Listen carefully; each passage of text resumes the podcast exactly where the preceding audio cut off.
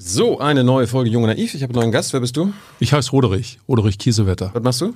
Ich bin Bundestagsabgeordneter und komme aus dem Wahlkreis Aalen-Heidenheim. Warum bist du im Bundestag? Weil ich direkt gewählt wurde seit 2009 und weil mich Politik mehr interessiert hat als meine vorherige Tätigkeit bei der Bundeswehr. Was hast du da gemacht? Oh, ich war 27 Jahre dabei, mhm. vom einfachen Soldaten bis am Schluss zum Büroleiter in einem NATO-Hauptquartier, vorrangig Afghanistan, Einsatzplanung und bisschen Vorbereitung zu EU- und NATO-Sitzungen. Lange her. Und das hat dich dann weniger interessiert, als im Bundestag zu sein? Ja, ich war für meine Heimat, wo ich mal als Schüler politisch aktiv war, SMV Stadtjugendring gegründet und solche Sachen im Ostalbkreis in Ellwangen. Mhm. Und da habe ich angeknüpft an das, was ich vor meiner Bundeswehrzeit gemacht habe. Kommt nicht oft vor. Und vor allen Dingen als Soldat hat man kaum die Chance, sich irgendwo politisch zu betätigen. Und ich war auch nicht parteipolitisch aktiv während meiner Bundeswehrzeit. Aber als ich die Chance hatte, sieben Mitbewerber, habe ich so einfach die Gelegenheit ergriffen und hatte dann Glück, wurde das, nominiert und dann gewählt. Das ja. war 2009. Das war 2009. 2008 war die Nominierung und auch die Ansprache. Da habe ich mir ein Vierteljahr meine Heimat mal angeguckt, nicht als Sohn oder Enkel oder Bruder, sondern ich habe sie einfach mal angeguckt, was kann man besser machen, was missfällt mir und was ist gut. Mhm. Und dann kamen ein paar Ideen raus, Lehrstuhl für erneuerbare Energien zum Beispiel, solche Sachen. Jetzt bist du 13 Jahre im Bundestag. Mhm. Was machst du so im Bundestag? Viel lesen, viel zuhören, und die eine oder andere Idee umsetzen, beispielsweise Nationaler Sicherheitsrat, nationale Sicherheitsstrategie, aber eben auch vor allen Dingen für meinen Wahlkreis ein vernünftigeres Verkehrskonzept. Sprich, wie kann man öffentlichen Personennahverkehr mit dem Individualverkehr im ländlichen Raum so ein bisschen verheiraten? Mhm. Das sind so in Kürze die Themen. Hast du dem, dem 9-Euro-Ticket ja zugestimmt? Nein, weil ich da bei der Abstimmung nicht dabei war. Aber in der namentlichen Abstimmung habe ich mitgemacht. Ich hatte eine Besuchergruppe. ja. Wieso? Das, das ist wichtiger als. Äh, das 9-Euro-Ticket ist natürlich eine sehr kurzfristige Geschichte, die die Leute tröstet, aber ab Herbst wird's richtig teuer. Und deswegen wäre es besser gewesen, wir hätten die Leute vorbereitet, dass es noch teurer wird. Aber grundsätzlich finde ich die Idee gut, dass die Leute mal über Mobilität nachdenken. Und wenn es gelingt, dadurch mehr Leute in den, ja, wie soll ich sagen, in den Bahnverkehr, in den Schienenverkehr zu bringen, dann wäre das ein guter Schritt. Warum wird's teurer im Herbst? Weil natürlich erstmal das 9-Euro-Ticket wegfällt, aber dann durch die gestiegenen Gas- und Energiepreise und die Inflation wir richtig Geld in die Hand nehmen müssen. Und das berührt vor allen Dingen die Familien, die Gasanschlüsse haben. Die werden richtig mehr zahlen müssen. Und das sollte eigentlich die Politik vorbereiten. Und wenn wir es in der Opposition machen, gilt es als Stimmungsmache. Und wenn es die Regierung nicht macht, halte ich es für ein Versäumnis. Es wäre gut, wenn die Regierung sagen würde, es wird teurer. Ihr könntet ja sagen, äh, liebe Regierung, macht doch aus einem Drei-Monats-Ticket ein dauerhaftes. Naja, das wird dann halt teuer, das muss ja trotzdem bezahlt werden. Das Geld nicht da? Das ist ja ein Unterschied. Na, wir brauchen es auch dafür, dass die Renten bezahlbar sind. Wir brauchen es dafür, dass die Streitkräfte neu aufgestellt werden. Und unser Land ist Digitalisierungsverlierer gewesen. Wir müssen hier eine ganze Menge machen. Ich habe heute gerade mit einer Ukrainerin gesprochen, die über Digitalisierung in der Ukraine sprach, von der Anmeldung bis hin zu Weiterbildung. Da sind wir für diese echt Neuland, weil sie sehen, äh, wir sind so wie ihre Eltern. In der Ukraine geht schneller mit dem Breitband als bei uns? Ja. Hm. Vielleicht, haben die, vielleicht verlegt der Staat oder so. Bei uns ist es ja so Telekom. Mag sein. Telekom war ja auch mal Staat, aber ist nicht so pfiffig im Moment. Hm. Ja, aber jetzt äh, ÖPNV. Was wäre denn deine Alternative gewesen jetzt im 9-Euro-Ticket? Hattest du keine, keine Alternative, sondern zu überlegen, wie ich das besser und nachhaltig mache, gibt ja die Idee des 365-Euro-Tickets, was mhm. ja auch nicht kostendeckend ist, aber vielleicht ehrlicher, weil man weiß, man muss ein bisschen mehr Geld in die Hand nehmen. Aber dazu kommt, ich brauche natürlich auch ein gutes Angebot. Also sprich, was nützt mir es, wenn der Zug oder der Bus zweimal am Tag fährt, ich aber um 11 Uhr weg will oder um 14 Uhr zurück muss, dann einen Arztbesuch habe, einkaufen will. Also wir brauchen besseren flächendeckenden ÖPNV. Geld ist nicht da? Naja, oder, oder Geld ist knapp? Das Geld muss umgeschichtet werden. Ähm, das Warum? fließt in viele Dinge. Oh, ganz einfach. Man kann ja mehr Einnahmen generieren. Ja, wie denn? Durch Steuererhöhung? Dann haben die Leute wieder weniger in der Tasche. Nee, ich glaube, viel spannender ist es zu überlegen, wie kann ich zwischen den Bundesländern vernetzen und auch zwischen den Landkreisen. Wenn ich bei, einfach bei, an, an meine Heimat denke, wir haben dort zwei Landkreise, die kein übergreifendes Ticket haben. Arbeiten wir seit Jahren dran, soll kommen, aber das muss beschleunigt werden, dass jemand aus dem Norden von Ulm auch in Richtung Schwäbisch Gmünd fahren kann und dann nicht hier zwei Tarifzonen und, und zwei verschiedene Tickets braucht. Was ist daran so kompliziert, das verändert? Nun, da müssen die Landkreise untereinander verhandeln. Keine Bundesaufgabe, auch keine Landesaufgabe. Und da sind wir bisher in den Landkreisen noch ein bisschen weit zurück, weil jeder Landkreis an sich selber denkt. Bist du denn, äh, weil wir gerade beim Geld waren, Fan der Schuldenbremse? Ja klar, weil es gerade für die Jüngeren, ja klar. ja klar, eindeutig Schuldenbremse. Weil wir sind eines der wenigen Länder in Europa, die relativ niedrige Gesamtverschuldung haben. Und es zwingt dann den Staat auch an den Einnahmen zu drehen und vielleicht mal sowas wie Steuerprogression und andere Dinge zu verändern, dass die Leute mehr Geld in der Tasche haben, dass sie auch mehr konsumieren können. Aber der Staat selbst nimmt wahnsinnig viel Geld ein und das sollte er eben auch mit Blick auf die nächsten Generationen sinnvoller einsetzen. Deswegen Schuldenbremse. Hey Leute, diese Folge wird diesmal präsentiert von unserem Partner, äh, äh, Partnern, der Junge Naiv Crowd. Tausende Menschen, die uns jeden Monat mit Geldgeschenken beglücken. Danke dafür und jetzt geht's weiter. Ja, aber jetzt gerade beim Klimawandel, nicht nur jetzt Krieg, Ukraine und anderen großen Herausforderungen, aber die größte ist ja der Klimawandel.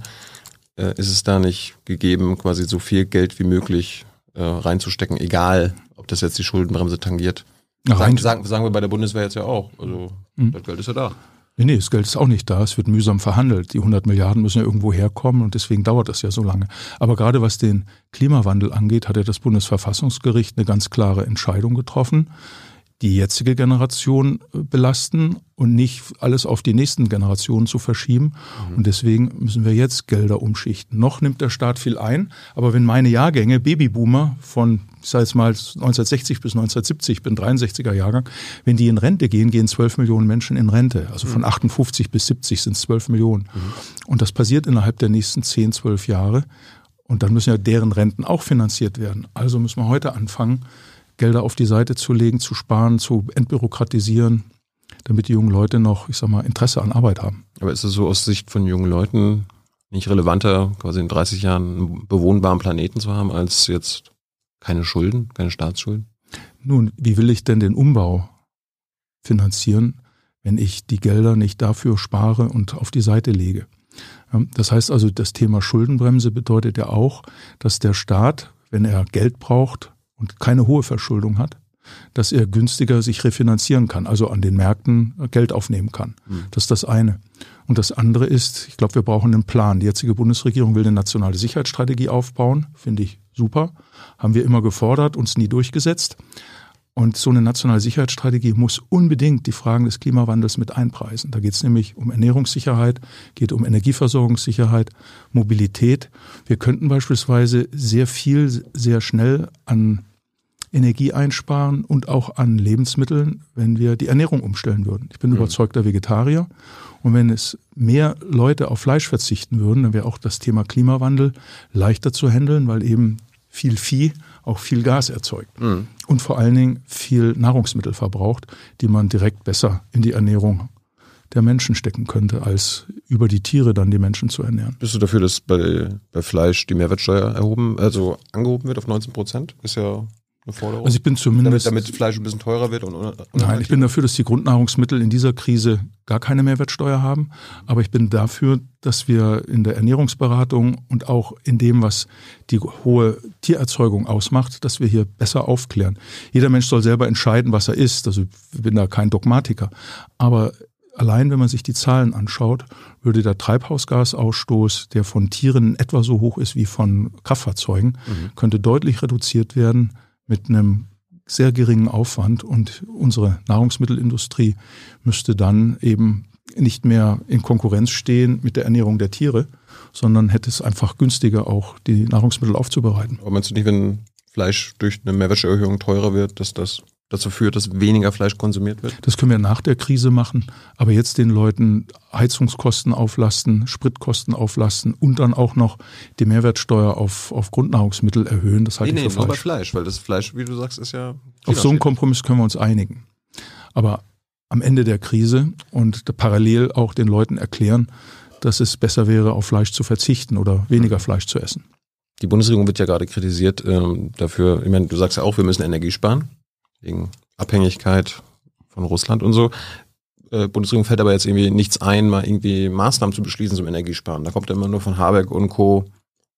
Roderich, bitte versuch mal weniger Energie zu sparen, äh, sollte die Bundesregierung nicht ein paar Maßnahmen beschließen. Ich könnte ja Tempolimit machen, autofreie Tage. Also zumindest wäre es echt hilfreich, wenn zum Beispiel Olaf Scholz der Bevölkerung in seinen Regierungsmitteilungen sagen würde, Leute, wir müssen den Gürtel enger schnallen. Und wir fangen nicht bei der Industrie an, weil dort die Arbeitsplätze sind, aber wenn wir alle ein bisschen mehr Geld auf die Seite legen oder aber vielleicht die Temperatur ein bisschen runterdrehen im Winter, noch haben wir ein halbes Jahr Zeit, bis der Winter wiederkommt, dann werden wir am Ende mehr Geld verfügbar haben und wir werden vor allen Dingen weniger Energie verbrauchen und unsere Abhängigkeit von Russland reduzieren. Ja, aber das sind Appelle. Das wünschte ich mir. Ja, und klar, es geht nur mit Appellen. Warum?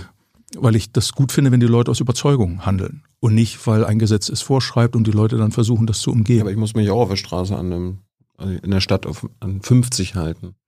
Ja, wenn wir jetzt über ein Tempolimit sagt reden. Der Rode auch nicht, bitte fahr 50. Tilo, Tilo, da haben wir andere Regeln. Aber ich finde es trotzdem sinnvoll, wenn wir das Tempolimit ideologiefrei besprechen. Auf zwei Drittel der ja. Autobahn ist ein Tempolimit. Und ich sag mal, nachts, wenn jetzt nicht irgendwo Wohnsiedlungen sind, sehe ich es dann auch nicht ein, 100 zu fahren. Dann könnte man sag mal, zeitlich begrenzt das Tempolimit vielleicht auf 150 oder so erhöhen. Aber wir müssen uns sehr ehrlich machen, ein Tempolimit bringt was. Erstens, Unfall werden, Unfälle werden verringert. Zweitens, der Verbrauch ist deutlich geringer. Und wir sehen ja schon den Zwang zum Tempolimit in der Elektromobilität, weil wenn man da Fullspeed fährt, dann ist das Auto gleich ausgereizt. Also es wird durch die Hintertür kommen, das Tempolimit, weil die Leute aus Einsicht sagen, bis zur nächsten Ladestation dauert es noch. Warum geht dann Roderich nicht durch die Vordertür und sagt, okay, dann Tempolimit? Ich habe mich im Bundestagswahlkampf für ein Tempolimit ausgesprochen, aber, aber wer ist Roderich? Ja. Du bist äh, ein CDU ja, aber ich habe aber ich habe ich habe nicht geändert. Aber ich bin einer derjenigen in der Union, der für ein Tempolimit ist, nur gerne modern, digital mit Verkehrsleitsystemen, dass ich ein angepasstes Tempolimit habe, dort wo 120 möglich sind, warum nicht und dort wo 150 sind auch, aber ich bin für ein generelles Tempolimit bei 150. Übrigens macht Volvo das, die begrenzen ihre Autos inzwischen bei 180, finde ich gut.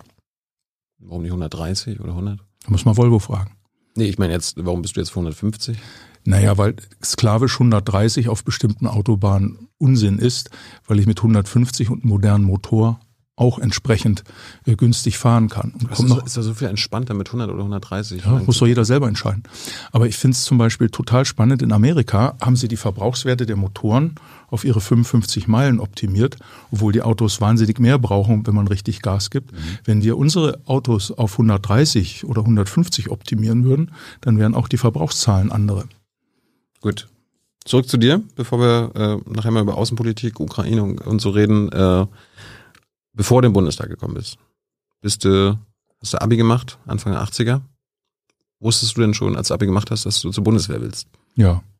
Bei mir war der Wunsch so um 1980 klar, ich wollte studieren, wollte aber auch früh Verantwortung haben und wollte nicht erst jahrelang an der Uni sein. Und da fand ich das Konzept universitäre Ausbildung plus Auslandsstudium und Führungsverantwortung in jungen Jahren fand ich sehr cool. Ich war nicht nur bei der Bundeswehr sowas. Nö, aber ich fand's gut. Mein Vater war Soldat, Fand ich auch nicht schlecht. Mein Bruder ist zurzeit Verteidigungsattaché in Tokio und bis auf den, die Phase 33 bis 45 hatte die Familie immer wieder Berufssoldaten gehabt in der Vergangenheit. In der NS-Zeit nicht? Naja, in der Pflicht zum Krieg schon, aber nicht hm. äh, als Berufssoldaten. Also seid ihr so eine Militärfamilie? Es geht zurück bis in, in Teilen bis ins 18. Jahrhundert, wo immer wieder mal jemand Jahrhundert. war. Ja, war Artilleristen und so. Gab es immer wieder mal. Es war eine Bauernfamilie und das ist immer einer der Söhne ist Soldat gewesen. Sehr bewegend. Ein Großonkel von mir war in Tsingtao und ist dann mit Ausbruch des Ersten Weltkriegs eingezogen worden und ist dann in Japan in Kriegsgefangenschaft gestorben. Mein Bruder hat das Grab entdeckt jetzt dort. Das war, war ganz spannend. Also es zieht sich doch, sind doch interessante Kreise. Wo ist, wo ist Tsingtao? Tsingtao ist äh, in China, das gibt es dieses Tsingtao-Bier, ist in der Nähe von Shanghai. Irgendwo an der Küste. Ich war aber noch nie dort. Noch nie gehört. Aber das ist ja krass, 17. Jahrhundert, äh, 18. Jahrhundert. Mhm. Mhm. Mhm. Alte Adleristen in wär, Schlesien, ja. Wäre wär dein, wär dein Vater enttäuscht gewesen, wenn du nicht zur Bundeswehr gegangen Nein, überhaupt nicht. Im Gegenteil. Meine Mutter hat mir sogar abgeraten, weil sie ihm sagte, Mensch, muss das sein? Gibt so schöne andere Berufe. Ja. Aber ich fand die Kombination des Studiums, der Ausbildung und der Vielseitigkeit spannend und habe das auch nie bereut. Ich war im Aufbau Ost, ich war acht Jahre insgesamt international, mhm. also wenn ich Studium mit dazu zähle, aber ich war bei der NATO, bei der EU mit beiden Organisationen im Einsatz. Ich war auf dem Balkan, ich war von Belgien aus, wo ein NATO-Hauptquartier ist, sehr oft in Afghanistan. Das fand ich, diese Vielseitigkeit fand ich ganz spannend. Letzte Woche war äh, BKA-Chef Münch hier, der ist auch so in dein Alter, äh, ist damals auch zu, aber zur Polizei gegangen. Mhm. Hat aber erzählt, dass er so in den 70ern natürlich sozialisiert wurde. Damals war natürlich so äh, Anti-Vietnam-Kriegsbewegung, Anfang 80er war der NATO-Doppelbeschluss. Genau, ja. Da waren viele ja eher so Anti-NATO und Antimilitarismus. Und Roderich hat gesagt, nee, jetzt erst recht. Ich war auf der Gegenseite. Bei uns in der Ecke ist Mutlangen, also Pershing 2 hm, war dort stationiert äh, gegen die SS-20 im Rahmen der NATO-Nachrüstung. Und da war von Anfang an mal nur Demonstration. Also ich bin damit quasi in der Schule groß geworden.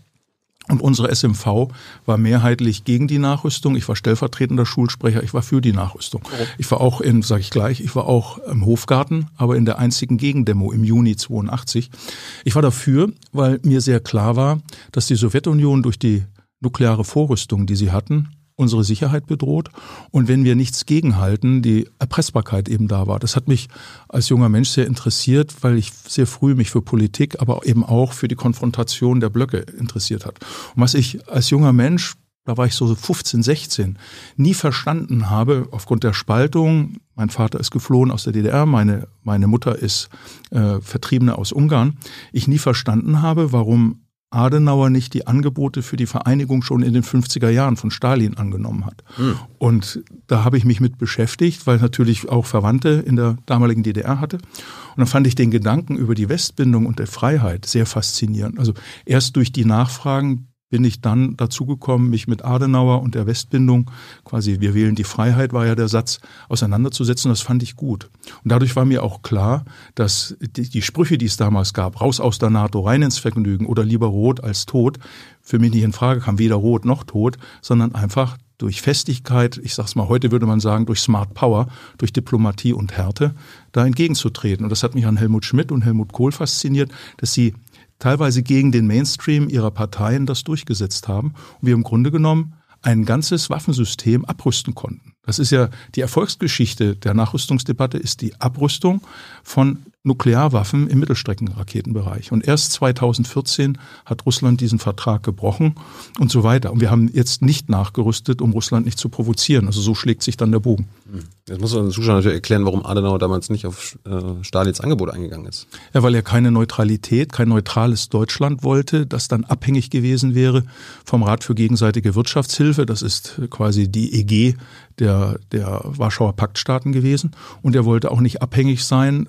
zwischen den Blöcken zu stehen, also zwischen Warschauer Pakt und NATO, weil er sagte, wir wollen nach, als Lehre aus dem Zweiten Weltkrieg uns ganz klar zu der, zu den Vereinten Nationen bekennen. Wir waren damals noch kein Mitglied. Wir wollen eine regelbasierte Ordnung haben. Wir wollen Freiheit, Demokratie, Menschenrechte, Bewegungsfreiheit, Bündnisfreiheit.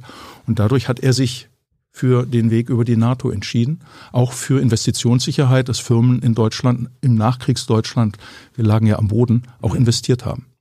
Vielleicht waren die Amis auch dagegen. Das glaube ich nicht, dass die Amerikaner hätten das sicherlich Deutschland überlassen, aber es wäre für Deutsch, Kurt Schumacher war ja ein ganz großer Anhänger, mhm. der damalige SPD-Vorsitzende, diese Wahlfreiheit hätte es schon gegeben. Das nur hätte Deutschland nicht souverän entscheiden können, sondern die beiden Deutschlands wären da unter dem Vier-Mächte-Status gewesen. Mhm. Aber das wäre sicherlich eine Aushandlungssache gewesen. Hast du das damals eigentlich so mitbekommen in, in der Kindheit, so was die Sowjets und die Amis in der Welt gemacht haben? Die Sowjets ja in Ungarn, Tschechien, da warst du ja schon, auch schon am Leben, Amis mit Vietnam. Ich erinnere mich an ein Wochenende 1968, da war ich fünf oder noch vier, wo mein Vater das ganze Wochenende Uniform trug und eine Waffe. Da waren die im Alarmstatus, weil die NATO sich alarmiert hat. Viele sind auch in die Stellungen gefahren, weil man dachte, dass Russland vielleicht aus der, damals hieß es CSSR, also Tschechisch-Slowakische Sozialistische Republik, äh, womöglich nicht am Bayerischen Wald Halt macht sondern weitergeht. Daran kann ich mich noch erinnern. Das fand ich sehr beängstigend, meinen Vater an einem Wochenende in Uniform zu sehen. Kann ich mir noch gut daran erinnern. Und dann gibt's noch eine Erzählung 56. Meine Uroma Ururoma saß damals beim Arzt, das ist Verwandtschaft meiner Mutter, die vertrieben wurden. Sie konnte damals nicht oder wurde nicht vertrieben und saß beim Arzt, 56 beim Ungarnaufstand, hörte, dass die Grenze frei war und ist dann mit ihren 86 Jahren über die Grenze und hat dann irgendwie an meinen Opa telegrafiert und der hat sie dann irgendwo in, in, im tiefen Bayern abgeholt, in Traunstein mit dem Zug abgeholt. Also das sind so die Geschichten mit Flucht und Vertreibung. Wir hatten auch Verwandte in Görlitz, wo mein Vater geboren ist, die uns auch immer wieder besucht haben. Also so war das immer präsent. Ja. Hm. Gut, dann bist du, bist du also zur Bundeswehr. Ist, ist dann alles so gekommen, wie du das vorgestellt hattest? Ne? Mit Studium und alles?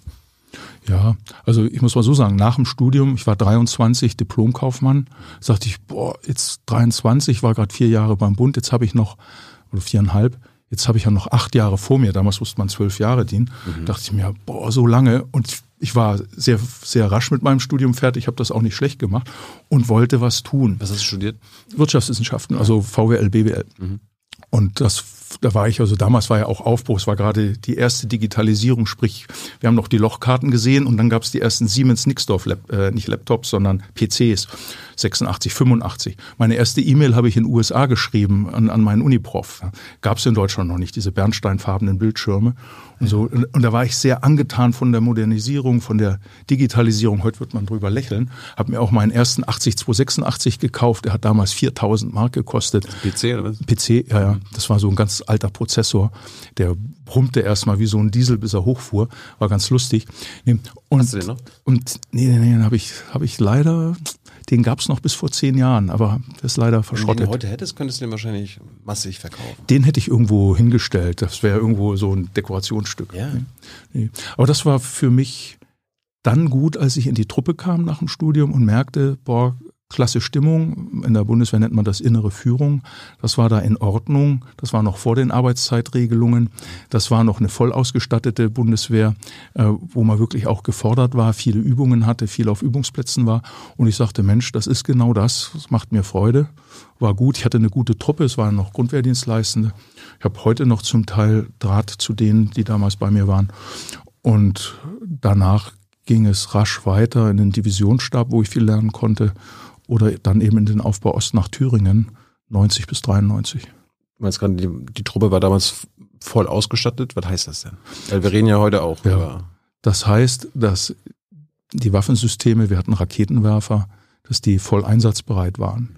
Da war von denen, ich hatte im Zug vier Raketenwerfer, die Batterie, also die Einheit, Kompanie kann man auch sagen, hatte acht Stück, davon waren alle einsatzbereit im Bataillon, das damals Einzelbereit, die konnten einmal schießen, das war's? Oder? Nö, nö, die konnten, waren ständig, wir waren ja ständig auf Übungen. Wir haben viel, viel gemacht an, in Grafenwöhr und den großen Übungsplätzen. Aber eben auch das, was es heute gar nicht mehr gibt, große Übungen im freien Gelände. Mhm. Also wo die Bevölkerung dran gewöhnt war, wo man auf Bauernhöfe gefahren ist, um dann acht LKWs unterzustellen, vier Raketenwerfer, vier Munitionstransporter und so.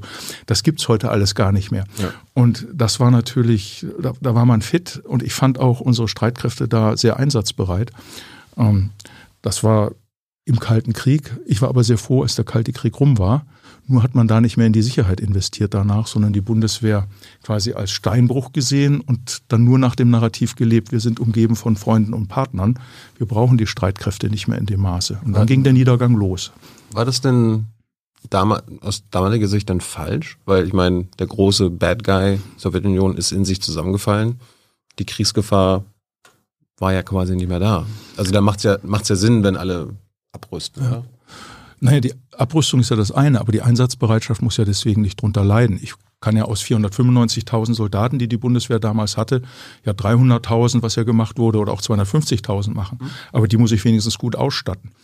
Denn wir haben im Grunde genommen gegen das Grundgesetz verstoßen. Da steht drin, äh, die Bundesrepublik Deutschland steht, stellt Streitkräfte zur Verteidigung auf. Das bedeutet zur Verteidigung ja auch zur Verteidigungsfähigkeit. Ja. Und das ging dann eben über ja, zwei Jahrzehnte, man kann fast sagen von 1990 bis zum Angriff Russlands auf die Ukraine 2014 war das Narrativ, wir sind von Freunden und Partnern umgeben. Und da war ich dann schon Außenpolitiker und haben wir gemerkt, Griechenland, Italien und Spanien sind gar nicht mehr von Freunden und Partnern umgeben, sondern von zerfallenden Ländern. Ähm, Syrien, Libyen, aber eben auch die ganze Migration durch Klimawandel aus Afrika, die Kriegsflüchtlinge aus dem Irak und so weiter. Und dann haben wir 2012 schon gesagt, da braut sich was zusammen.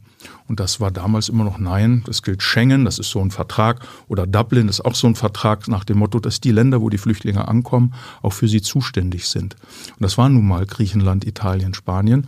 Und wir Deutschen haben immer gesagt, es ist eure Sache. Und das war falsch. Und das hat sich zwei Jahre, drei Jahre später bitter gerecht, diese Haltung. Wir Außenpolitiker haben das vorhergesehen, uns aber nicht durchgesetzt. Und als Angela Merkel 2018 sagte, sie hat Fehler in der Vergangenheit gemacht, meinte sie nicht die Aufnahme von über einer Million Flüchtlinge aus Syrien 2015, mhm.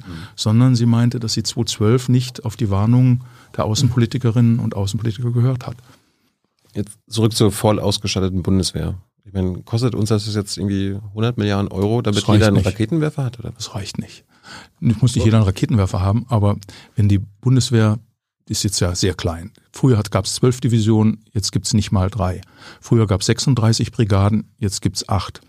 Eine Brigade, das sind so 5000 Leute, die Brücken bauen können, mit Panzern schießen, mit Panzergrenadieren äh, nach vorne fahren, die mit Artillerie weitreichend Ziele bekämpfen können. Das ist alles in so einer Brigade drin. Das ist so ein, so ein richtiger Gefechtsverband. Und davon haben wir auf dem Papier acht, aber so richtig vielleicht drei oder vier.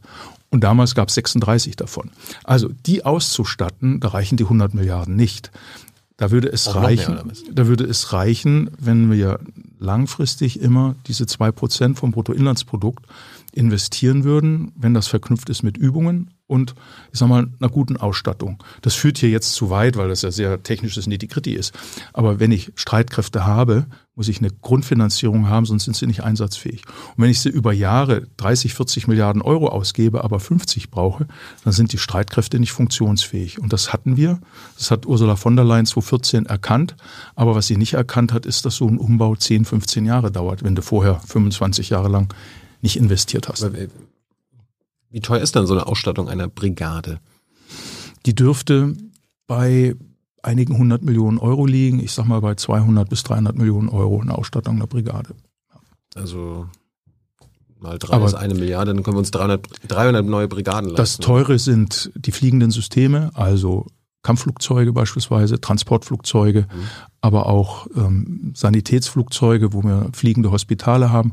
Und was extrem teuer sind, sind Schiffe, also die Fregatten zum Beispiel. Das ist teuer. Das kostet hunderte Millionen Euro. Und da ist man mit Beschaffung, Betrieb ganz schnell bei ein, zwei Milliarden Euro, bis sowas richtig funktioniert. Und warum brauchen wir das? Wir brauchen das, damit unser Land glaubwürdig in der NATO für die Abschreckung sorgt und dass wir verteidigungsfähig sind. Das sehen wir jetzt auch gerade mit dem Krieg in der Ukraine. Mhm. die Ukraine ist nicht sonderlich durchhaltefähig. Wir müssen unsere Mittel aufteilen, denen liefern. Und wenn wir selbst nicht verteidigungsfähig sind, dann wer sagt denn, dass Putin nicht bei Moldau weitermacht? Moldau ist ein Land, wo ein Drittel EU-Bevölkerung ist. Die gehören zu Rumänien. Und schon hätten wir sowas wie einen Bündnisfall, weil sich dann die Rumänen angegriffen fühlen. Mhm.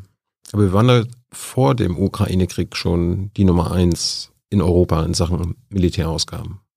Warum, warum sollen wir jetzt nochmal mehr reinstecken? Also wir geben jetzt ja. schon mehr Geld aus Frankreich und Großbritannien. Das ist nicht ganz richtig, weil Frankreich und Großbritannien ihre Nuklearhaushalte rausrechnen. Das sind Nuklearmächte. Hm.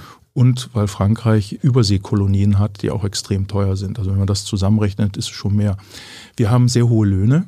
Unsere Soldatinnen und Soldaten sind besser bezahlt als viele in den anderen Ländern. Schön. Wir haben relativ gute Altersvorsorge. Wir haben eine Dienstzeitregelung, Schön. die für Streitkräfte nicht geeignet ist. 41-Stunden-Woche klingt gut, macht die Streitkräfte aber irgendwann nicht mehr attraktiv, weil man in den 41 Stunden viel mehr machen muss, als wenn man eine 60-Stunden-Woche hätte. Ich mache jetzt nicht Werbung für 60 Stunden, aber Aha. wir haben eine sehr begrenzte Geschichte. Und dann haben wir halt äh, sehr ja, aufwendige Waffensysteme, die teuer sind.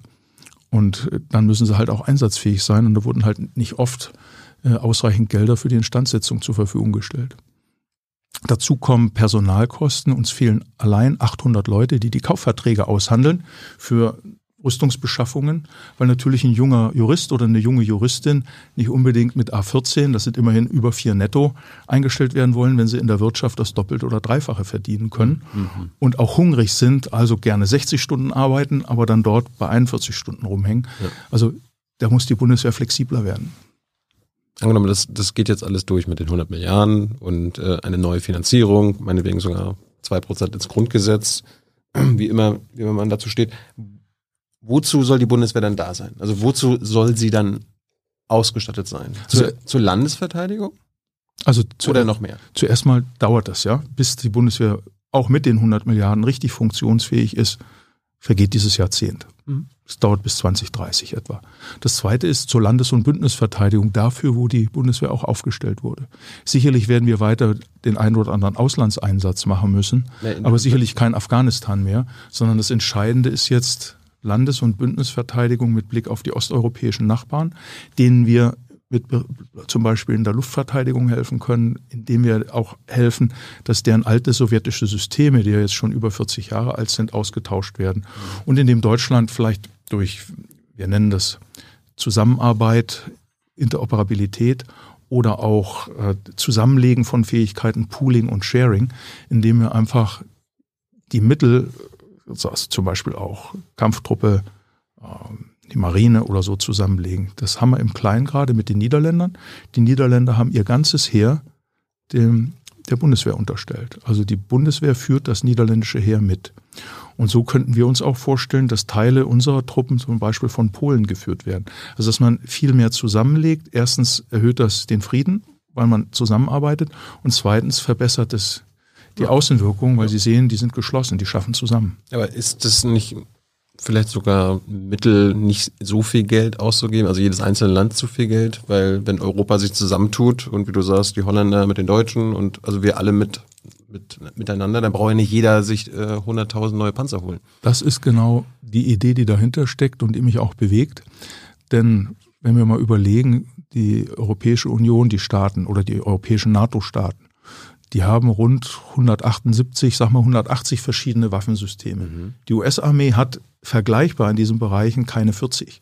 Und wenn es uns gelingen würde, dass wir diese Zahlen an Waffensystemen, die ungeheuer Leute binden, die ja jeweils eine eigene Ausbildungskette haben, wenn man das reduziert auf vielleicht 50 Systeme und dann zugleich auch, ich sag mal, Bataillone zusammenlegt, dann könnte man deutlich Geld sparen. Das muss auch am Ende stehen, dass die Einsatzbereitschaft erhöht ist, aber nicht jeder alles macht. Ja. Sondern beispielsweise die Deutschen sind sehr gut bei den U-Booten, machen wir die U-Boote für, für die Ostsee. Die Niederländer sind sehr stark in der Marine, dann schaffen wir, also Obersee, also oberhalb der Wasserkante, dann schaffen wir mehr mit denen zusammen. Und die, die Bundesrepublik ist sehr stark beim Heer, Kampfpanzer, Artillerie und Schützenpanzer. Dann könnten wir auch mehr mit Polen beispielsweise gemeinsam machen, mit Frankreich und auch mit den Niederlanden. Und das ist Zukunftsmusik, aber erreichbar. Was ist denn, was ist denn da das Ziel? Also, was soll am Ende rauskommen? Eine europäische Armee? Da spielt unser Verfassungsgericht nicht mit, weil wir, weil wir, nee, nee, das läuft, da müsste viel geändert werden. Wir wollen, dass die Bundeswehr weiterhin, wenn sie eingesetzt wird, vom Parlament bewilligt und eingesetzt wird. Ja und das Europaparlament wird vom Verfassungsgericht nicht anerkannt als vollwertiges Parlament, weil für einen deutschen Sitz brauchst du 700.000 Stimmen, für einen aus Malta oder Luxemburg 50 und 80.000. Und damit ist die Stimme nicht hoch. Ja, aber da musst du alle dafür haben und da wird Malta und wird Luxemburg nicht zustimmen, wenn plötzlich die deutschen Stimmengewichte deutlich erhöht werden.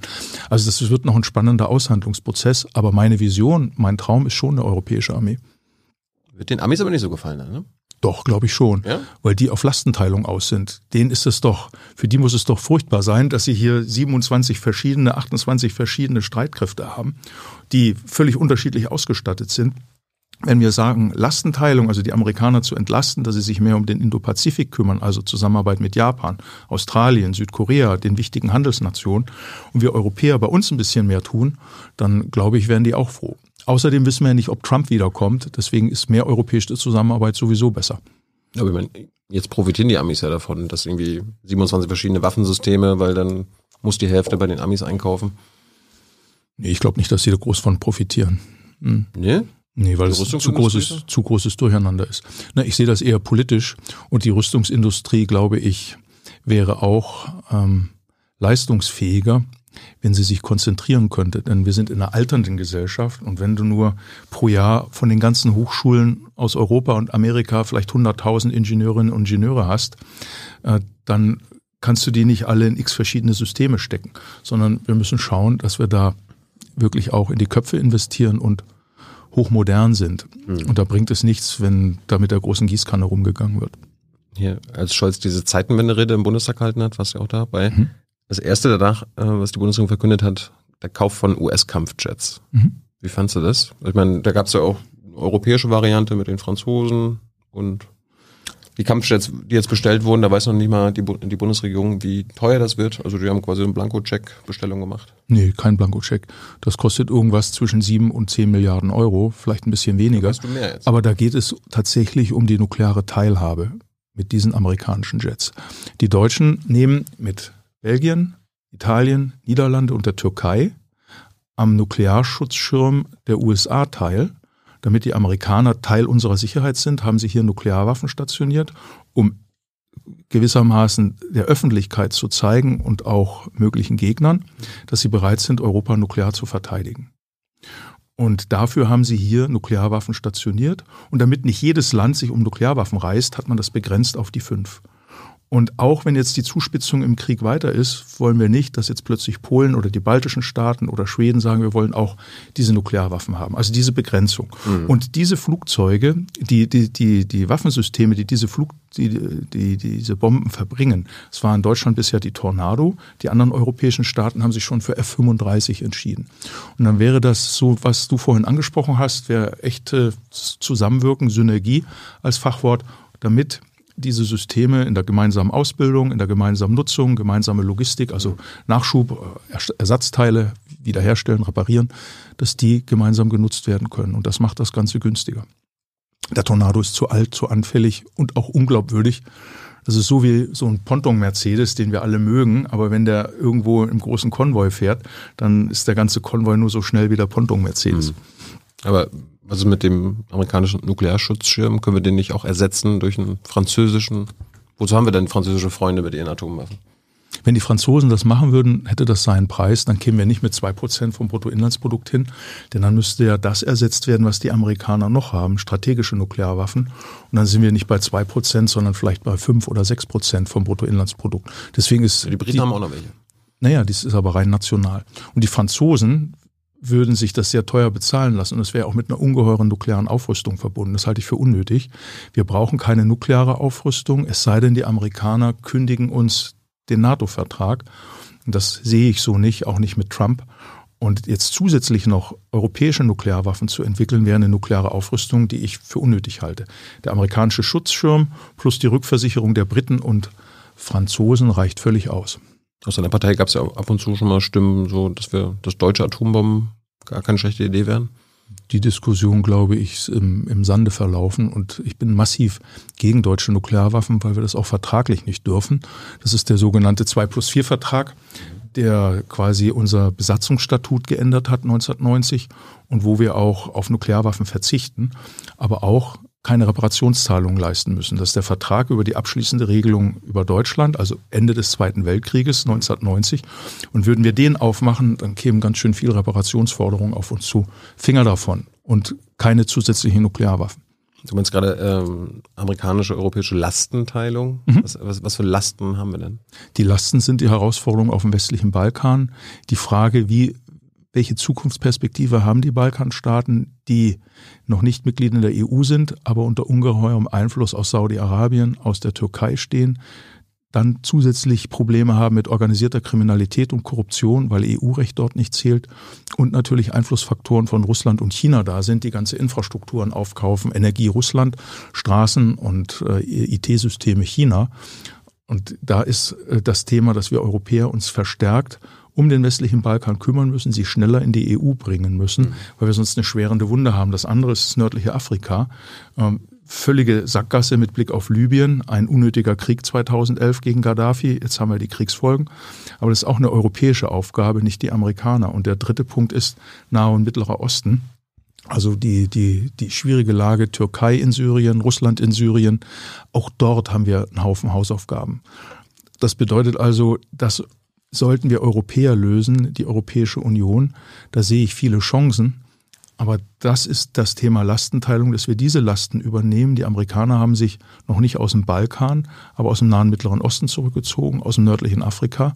Und die Europäer haben dieses Vakuum nicht gefüllt, aber die Russen. Insbesondere in Syrien und in Libyen und in Libyen auch die Türkei. Und da stehen wir am Zaun und gucken zu. Dabei sind wir dann diejenigen, die die Flüchtlinge aufnehmen müssen oder die die anderen Konsequenzen haben. Aber der Balkan ist eine Last der Amerikaner. Der Balkan ist eine Last, wenn wir uns nicht kümmern, Europa, dass diese das also, Länder. Also wenn, das ja. ist doch unsere Last. Was haben die Amis damit zu tun? Die Amis sind dort noch sehr stark präsent im NATO-Hauptquartier in Sarajevo und im Kosovo, im KFOR-Hauptquartier, auf Wunsch der dortigen Staaten, weil sie der EU nicht vertrauen. Die vertrauen eher den Amerikanern, falls es wieder zum Aufflammen der Konflikte kommt, als der Europäischen Union, weil es zu große Unterschiede gibt. Die Franzosen sind eher auf den Seiten der Serben, die Deutschen eher auf der Seite der Kroaten und Bosnier. Mhm. Äh, liegt auch an historischen Unterschieden. Und da müssen wir europäisch erstmal eine gemeinsame Position erarbeiten. Dann haben wir die Herausforderung mit der Türkei, die uns fünfeinhalb Millionen Flüchtlinge ähm, vorenthält, hätte ich beinahe gesagt. Menschen aus Irak, aus Syrien, aus Afghanistan. Mhm und die wir mitfinanzieren, damit sie nicht zu uns kommen. Aber es sind auch 400.000 Menschen aus Afghanistan und Syrien, in Bosnien, in Albanien, in Nordmazedonien, die in die EU wollen. Auch dort müssen wir uns kümmern, dass das hier nicht zu schwerenden ja, Wunden äh, führt, wo es dann wieder zu Bürgerkrieg kommt oder zu Aufstandsbewegungen. Da ist viel zu tun. Und dieses Vakuum wird zurzeit gefüllt von Türkei, von Saudi-Arabien, aber eben auch von organisierter Kriminalität und Korruption. Deswegen plädiere ich ganz arg dafür, dass wir für diese Länder sehr rasch die EU-Aufnahme ermöglichen. Und dann hatten wir auch eine stärkere Kontrolle und die haben ein stärkeres Mitspracherecht, kann man viel mehr bewegen. Aber so wie es jetzt ist, kann es nicht bleiben. Und das wären die Hausaufgaben, die wir machen müssen. Und das ist auch Lastenteilung, weil es eben aufwendig ist und teuer. Du meinst gerade, die USA haben sich zurückgezogen aus dem Nahen Osten? Mhm.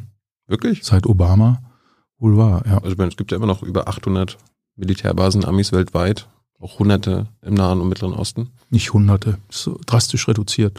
Sie haben welche in Katar, Sie haben welche in den Vereinigten Arabischen Emiraten, aber in der Frage Irak, Irak und Syrien haben sich die Amerikaner komplett rausgezogen und das hat 2015 Putin ausgenutzt und ist dann militärisch einmarschiert. Und weil die Amerikaner sich aus Nordsyrien zurückgezogen haben, sind dann auch aus sehr egoistischen nationalen Gründen die Türken dort einmarschiert.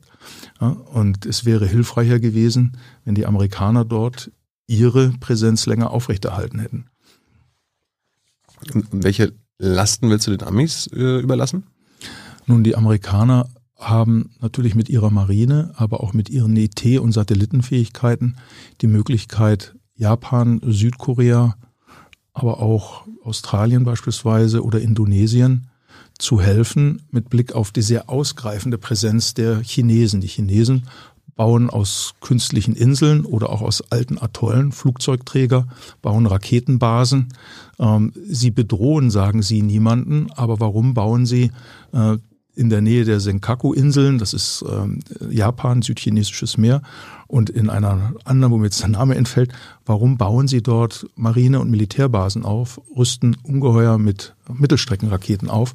Also weil die, da, weil die Amis in den Philippinen und anderen pazifischen Inseln auch Militärbasen haben? Ne, da waren sie schon immer, aber China immer? drängt zum Beispiel seit 1945, aber China drängt zum Beispiel Seeflotten, Handelsflotten zurück. Sie geht in amerikanische Fischgewässer, in, Entschuldigung, in japanische Fischgewässer. Sie verdrängen Fischerboote. Wir haben wöchentlich Meldungen darüber. Und das ist so ein schleichender Prozess. Als der Ukraine-Krieg begann, sind sie mit zwölf Schiffen in die Hoheitsgebiete von Taiwan gefahren, in die Zwölf-Meilen-Zone, mhm. haben zwar nichts gemacht, aber sie waren da. Macht man nicht. Also sie haben einfach ihre Präsenz gezeigt und geschaut, wie reagiert Taiwan. Also das sind diese schleichenden Provokationen, die wir in der regelbasierten Ordnung nicht wollen. Sowas machen wir nicht? Nein, sowas machen wir nicht. Haben wir noch nie gemacht, der Westen, die USA, Europa, schleichende Provokation? Ich spreche von Europäischer Union, wenn ich von uns spreche. Mhm. Äh, die Amerikaner haben einen Riesenfehler 2003 gemacht in dem völkerrechtswidrigen Angriff auf Irak, der uns auch heute noch viele Probleme beschert. Aber da haben die Amerikaner auch rausgelernt. Beispielsweise haben sie damals falsche Nachrichtendienstinformationen, also Fake News verbreitet über Massenvernichtungswaffen im Irak. Und aus diesen, sagen wir mal, fatalen Versagen und Missbrauch der Diplomatie haben sie jetzt mit Blick auf den Ukraine-Krieg seit 2014 sehr offen kommuniziert, die Regierung Obama, die Regierung Trump und die Regierung Biden, mhm. dass so etwas nie wieder vorkommt, was sie da unter Bush Junior 2.3 verzapft haben, haben sie sehr offen die Nachrichtendienstinformationen kommuniziert, was sie haben über den Aufwuchs der russischen Truppen. Ja. Also wenigstens eine Lehre aus der Geschichte, dass die Amerikaner gemerkt haben, sie isolieren sich, wenn sie mit Fake News solche Geschichten verbreiten und einen Systemwechsel vorbereiten, der hinterher nur zu Leid führt.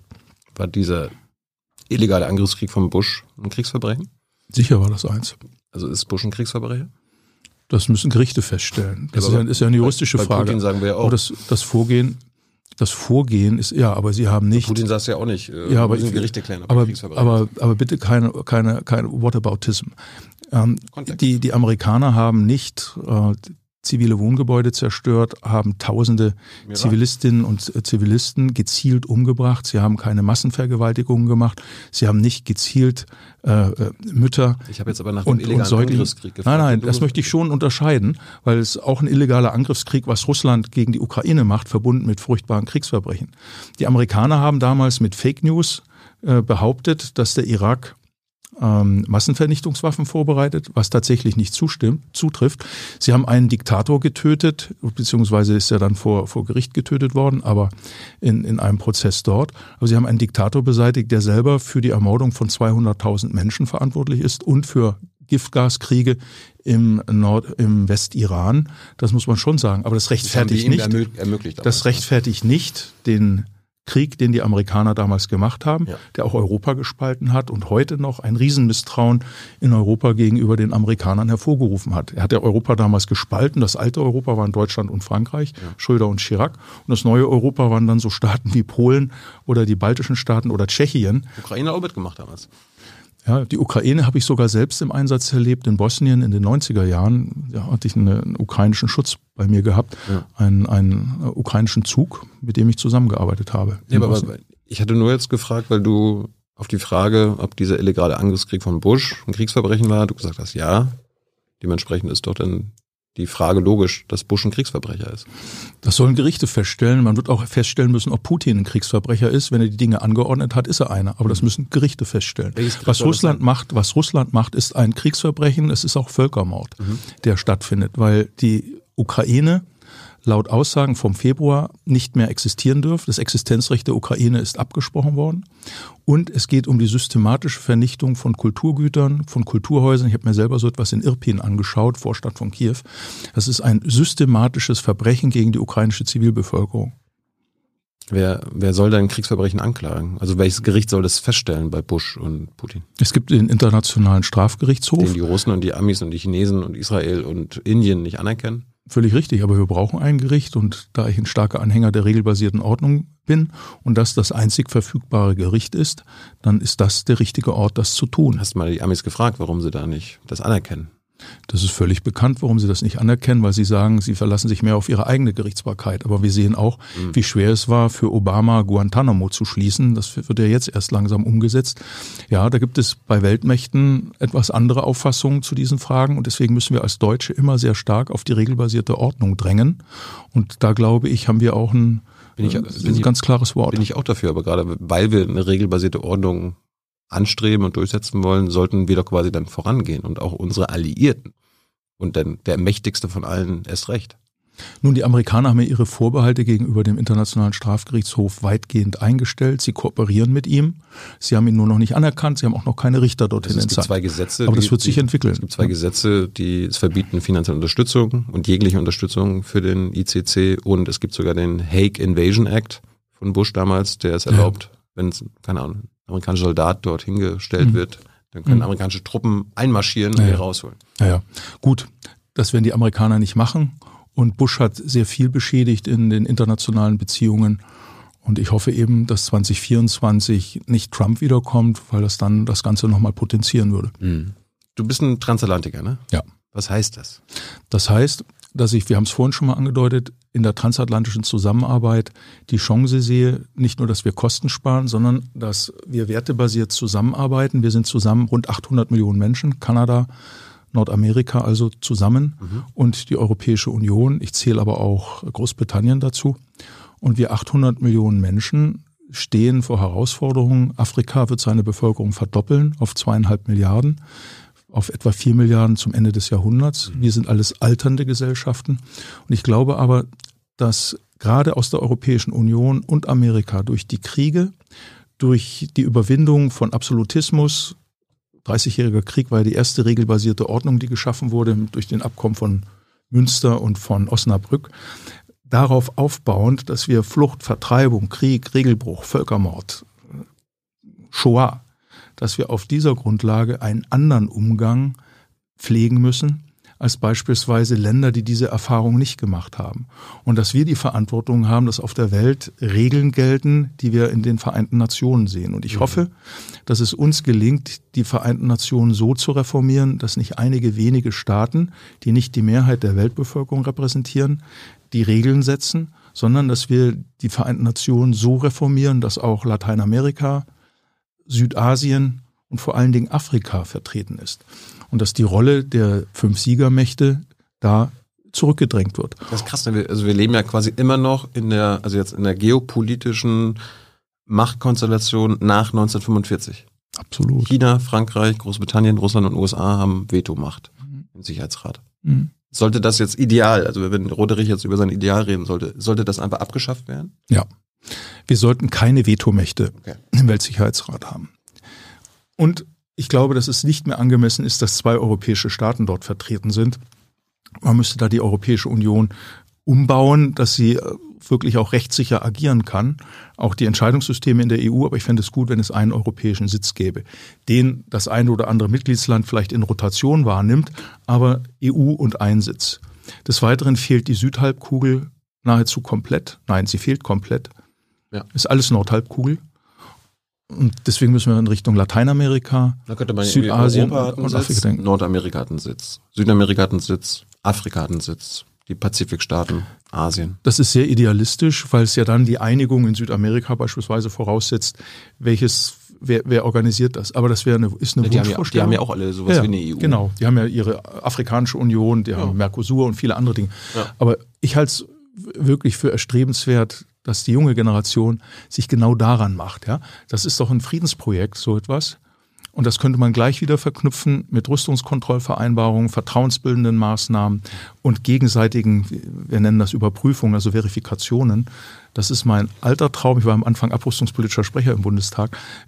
Diese, dieses Thema mit, mit vertrauensbildenden Maßnahmen und Rüstungskontrolle zu verknüpfen. Wäre eine runde Sache. Das ist dein Traum, aber das ist ja der Albtraum von Russen, Amerikanern, Chinesen und Franzosen und Briten. Ich glaube, dass es mittelfristig nicht der Albtraum ist und dass China genau in diese Richtung arbeitet, aber zu seinen Bedingungen. Und wir deshalb sehr klar uns sagen müssen, solange es Demokratien gibt, die an die VN-Charta glauben, an die Internationale Charta für Menschenrechte, an Minderheitenschutz, an Religionsfreiheit, an auch egal wie sich jemand orientiert in diese gesamte Breite, wenn das äh, von China geteilt würde, was sie ja nicht machen, Uiguren, Taiwan, äh, Tibet, dann ist das kein Thema. Aber China versucht ja was anderes. Es versucht, ein Parallelsystem aufzubauen mit sozialer Kontrolle, die darauf gar nicht Wert legt, weil die Leute durch diese Kontrolle sich selbst so in die Pflicht nehmen und in die innere Emigration gehen. Das wollen wir nicht. Wir wollen mhm. den freien Menschen, der, ich sag mal, selbstbewusst agiert und auch in einem Staat lebt, wo er mitwirken kann. Und solange das nicht der Fall ist, werden wir diese transatlantische Zusammenarbeit, das war ja die Ausgangsfrage, brauchen. Was ist der Unterschied zwischen transatlantischen Interessen und europäischen Interessen?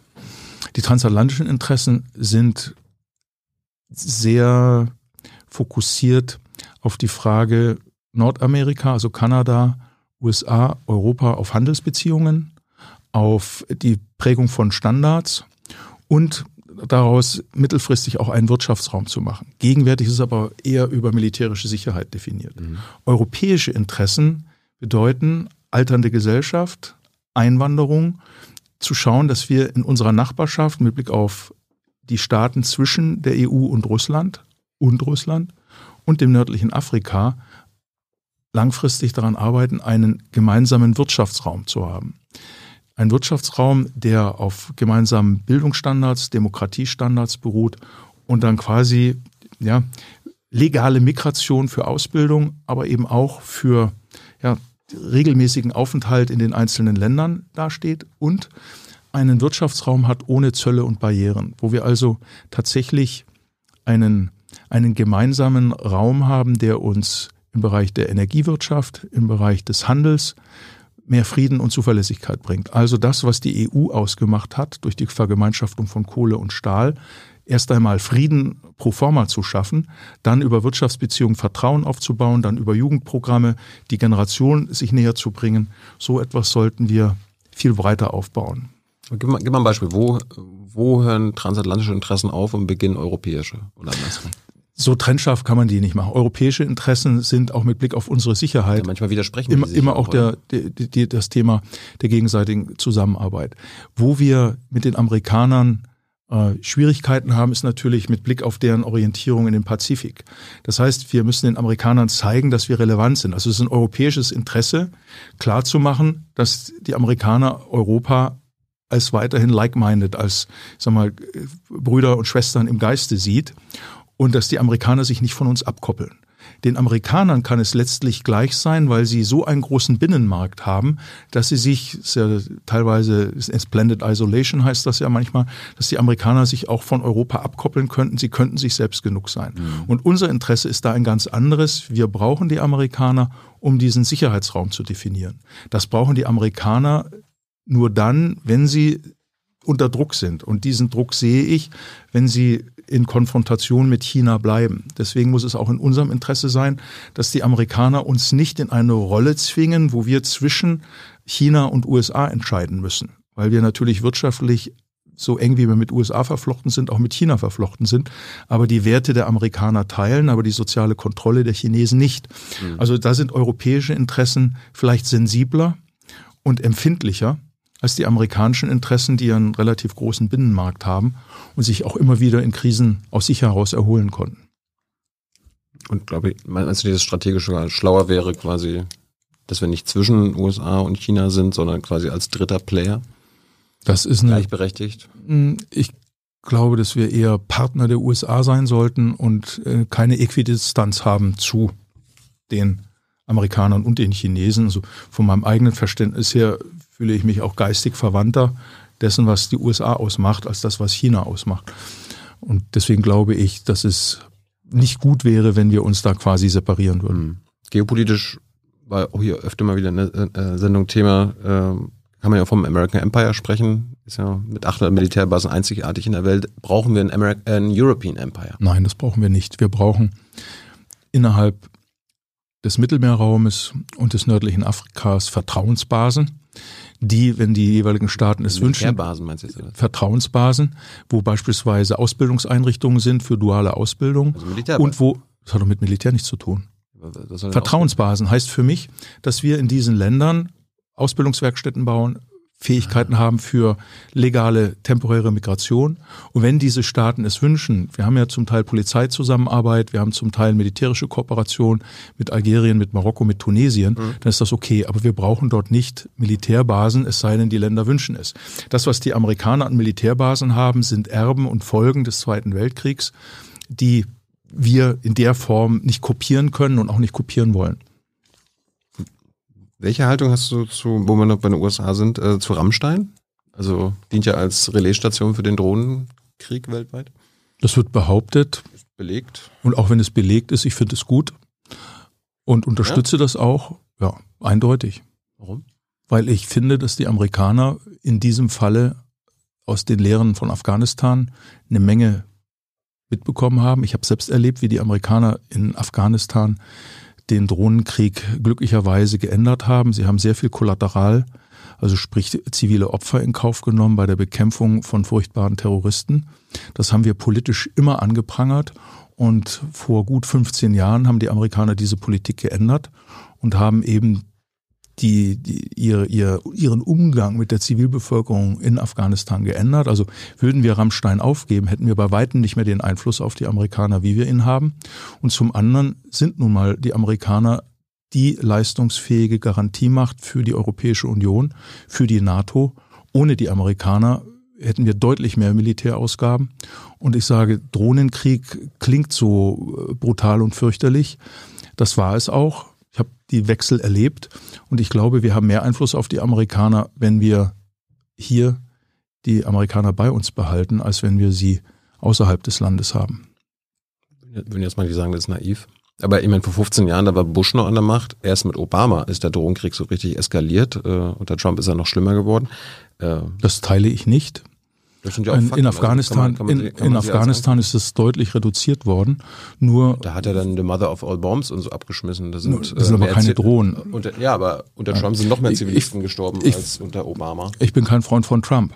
Und nee. für, für mich ist das Entscheidende, dass wir in den Amerikanern den Partner haben, der uns die deutsche Einheit ermöglicht hat ohne die wäre das nicht aber, gewesen. Aber trotzdem muss man denen ja keine äh, illegalen Sachen ermöglichen. Nein, aber wenn sie bei uns sind, haben wir ja auch die Möglichkeit, das immer wieder anzusprechen. Wenn sie nicht mehr bei uns sind, haben wir keinen Einfluss. Und es gibt genügend Länder, die gerne das Rammstein bei sich hätten, beispielsweise Polen. Und Polen hat Riesenprobleme mit der EU-Rechtsstaatlichkeit. Und das möchten wir nicht. Also ja. lieber haben wir sie bei uns, ist der Einfluss größer. Ja, aber ist ja ein guter Punkt. Die Polen haben mit Rechtsstaatlichkeit nicht so ein großes Problem. Wir schon. Und äh, Bundesverfassungsgericht und alle sagen ja auch, Rammstein ist am Ende deutsches, deutscher Boden. Ja, von, deswegen, von denen darf keine ja. illegalen Angriffe ausgehen und das sind ja. Und die Amerikaner die, sagen, dass das sie keine ja, illegalen Angriffe machen. Und ja. jetzt belegen sie das Gegenteil. Was wollen sie machen? Nee, und die Bundesregierung kann ja noch nicht mal äh, sich das belegen lassen, dass das alles völkerrechtskonform ist. Die, die fragen danach, äh, liebe Amerikaner, war das okay? Und die dann so, ja, ja, macht euch mal keine Sorgen. Der, das ist ja naiv. Das ist nicht naiv, sondern es ist Realpolitik. Hm? So, wenn jetzt irgendwie im Jemen eine Hochzeitsgesellschaft äh, durch einen Drohnenangriff über Rammstein getötet wird, dann sagst du, Rodderich, ist halt so, oder was? Belegen Sie mir, dass das in Jemen eine Hochzeitsgesellschaft getötet wurde. Ich habe mitbekommen, wie in Afghanistan viele Hochzeitsgesellschaften getötet wurden. In durch den, in den, durch, amerikanische, durch amerikanische Drohnen und durch unseren Druck und durch Nein, vor Ort. Nein. Und ist nicht immer alles über Rammstein. Doch. Die Amerikaner haben, nein. Rammstein ist nötig für Jemen, Nahe Osten, Mittlerer Osten, Afghanistan. Nicht nur. Darum ist es glauben ja Sie mir, ich habe, ich glaube, ich ja glauben Sie mir, ich habe da meine Einblicke und Erfahrungen gemacht. Ja, entscheidend ist aus meiner Sicht, Thilo, mhm. dass wir das immer wieder thematisieren und dass die Amerikaner ihre Drohnenpolitik erheblich geändert haben. War es in den in den Nullerjahren noch so, dass sie pro, wie sie es ausdrückten, Terroristen, sie nannten das High Value Target, fürchterliches Wort, Hochwertziel, bis zu 100 Kollateraltote akzeptiert haben, später bis zu 20, so ist das drastisch reduziert worden. Und dann ist es eben vorgekommen, dann ist es eben vorgekommen, dass wenn irgendwo sich drei Terroristenführer versammelt haben und dort 100 Leute drum waren, das in Kauf genommen wurde. Das haben wir immer angeprangert und es hat Jahre gedauert, bis die Amerikaner das geändert haben. Ja, dann kam Trump und hat sogar äh, den Schutz wegen Zivilisten wieder runtergeschraubt, äh, die Veröffentlichung von äh, getöteten Zivilisten verboten, hat Biden bisher jetzt nicht umgekehrt. Mhm. Wäre das nötig? Ja, ich hielte da mehr Transparenz für auf jeden Fall für sinnvoll. Ja. Bevor das bei den Zuschauerfragen eh kommt, was ist mit äh, Assange? Wie stehst du zu Assange? Der hat ja äh, Kriegsverbrechen öffentlich gemacht. Ja, er hat allerdings auch durch seine Veröffentlichung Menschenleben äh, geopfert, weil natürlich durch die Entdeckung von Klarnamen, die er entdeckt hat, das ist immer die Sache von Whistleblowern. Bist, machen bist, gutes, sicher, bist du dir da sicher? Ich bin da ambivalent. Nee, bist du dir sicher, dass er äh, Ich weiß, dass er, dass er Adressen veröffentlicht hat von amerikanischen Soldaten, von entsprechenden Einrichtungen, die eben dort auch waren, die dann tatsächlich dazu dienen konnten, die entsprechend aufzuklären. Das ist eine sehr ambivalente Sache. Das war, ganz kurz, bevor das jetzt ja. irgendwie in den falschen Hals kommt. Nils mhm. Melzer war hier, der war ja der UN-Sonderberichterstatter für Assange. Der hat aufgezeigt, dass das nicht stimmt. Und die Amis selbst haben in ihrem, die haben ja eine Anklageschrift, warum er mhm. jetzt ja überführt werden soll. Ja. Da steht das auch nicht drin. Mhm. Also diese Behauptung und bei dem Manning-Prozess, mhm. der angeklagt wurde, ja. dass Assange geleakt zu haben, mhm. konnten sie das auch nicht nachweisen, mhm. dass irgendein amerikanisches Botschaftspersonal oder so weiter mhm. gefährdet wurde. Mhm. Also das Argument zählt, glaube ich, nicht. Aber forderst du die Freilassung davon, Assange? Ich fordere einen fairen Prozess. Und wenn dann am Ende die Freilassung steht, ja, aber ich halte nichts davon, auf Gerichtsverfahren Einfluss zu nehmen. Ich fand es sehr unglücklich, dass er von Schweden nach Großbritannien ausgeliefert wurde, dass er dann in der ecuadorianischen Botschaft war und dann jahrelang quasi ja, unter auch psychischem Druck gelitten hat, auch extrem krank wurde. Das halte ich für unwürdig. Und da finde ich, war der Druck der Amerikaner einfach falsch. Ähm, es wäre besser gewesen, ihm ein faires Angebot zu machen, aber weder die Briten noch die Skandinavier wollten ihn bei sich behalten und so kam dann die Sache der Auslieferung. Ja.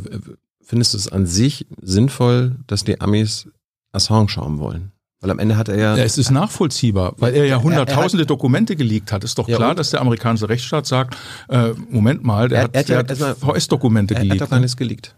geleakt hat, zum Beispiel Chelsea Manning. Na gut, also das ist jetzt sehr das spitzfindig. Ist, das ist ein Unterschied. Das ist jetzt sehr spitzfindig. Ähm, am, nee, Grunde, wenn, am Grunde hat er gar nichts gemacht. Nee, nee, ja, am Grunde hat er wenn, gar nichts wenn gemacht. Wenn du mir als Abgeordneter was, äh, was du nicht veröffentlichen kannst, mir gibst als Journalist und ich das veröffentliche, dann hast du es geleakt und ich habe es veröffentlicht. Dann wärst du dafür, wenn der deutsche Staat mich verfolgt? Deswegen? Das muss gerichtlich geprüft werden. Ich bin nicht für, ich bin nicht für emotionale, ich bin nicht für emotionale Rechtsverfahren. Das muss man ganz kritisch prüfen. Manning hat eine furchtbare Strafe bekommen. Und was Assange gemacht hat, war ja die Veröffentlichung von eingestuften Dokumenten. Ja, aber das, und das ist strafbar. Punkt. Nee, aber außer wenn, außer wenn es Pressefreiheit äh, ist und New York, New York das Times. Das ist nicht Pressefreiheit, wenn ich eingestufte Dokumente veröffentliche. Nee? Wirklich, nein. Wenn das der Spiegel, die ARD und New York Times das ständig machen. Immer. Das ist Teil äh, der freien ja, Presse. Da gibt's, da gibt's dann, dann ist das, trotzdem dann, dann gibt ist das kriminell?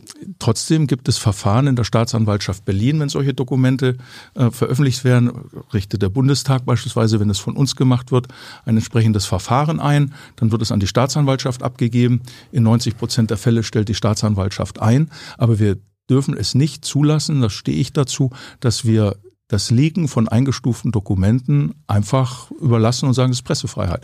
Das, das finde ich nicht in Ordnung. Das kann man, gut, das kann Dann kann ja jeder, ist jetzt mal, äh, jeder Beamte, ja. der hochvertrauliche Zugang zu hochvertraulichen Sachen haben, hat die Dinge nehmen, einem Journalisten geben und dann ist das gut, weil es ein Journalist veröffentlicht hat und es ist Pressefreiheit. Gut. Dass man nicht den Journalisten bestraft, ist was anderes. Aber dass man rechtsstaatlich, das dass man rechtsstaatlich sucht, das muss man prüfen. Dass man rechtsstaatlich sucht, wer hat was gemacht, ist doch völlig verständlich. Gut.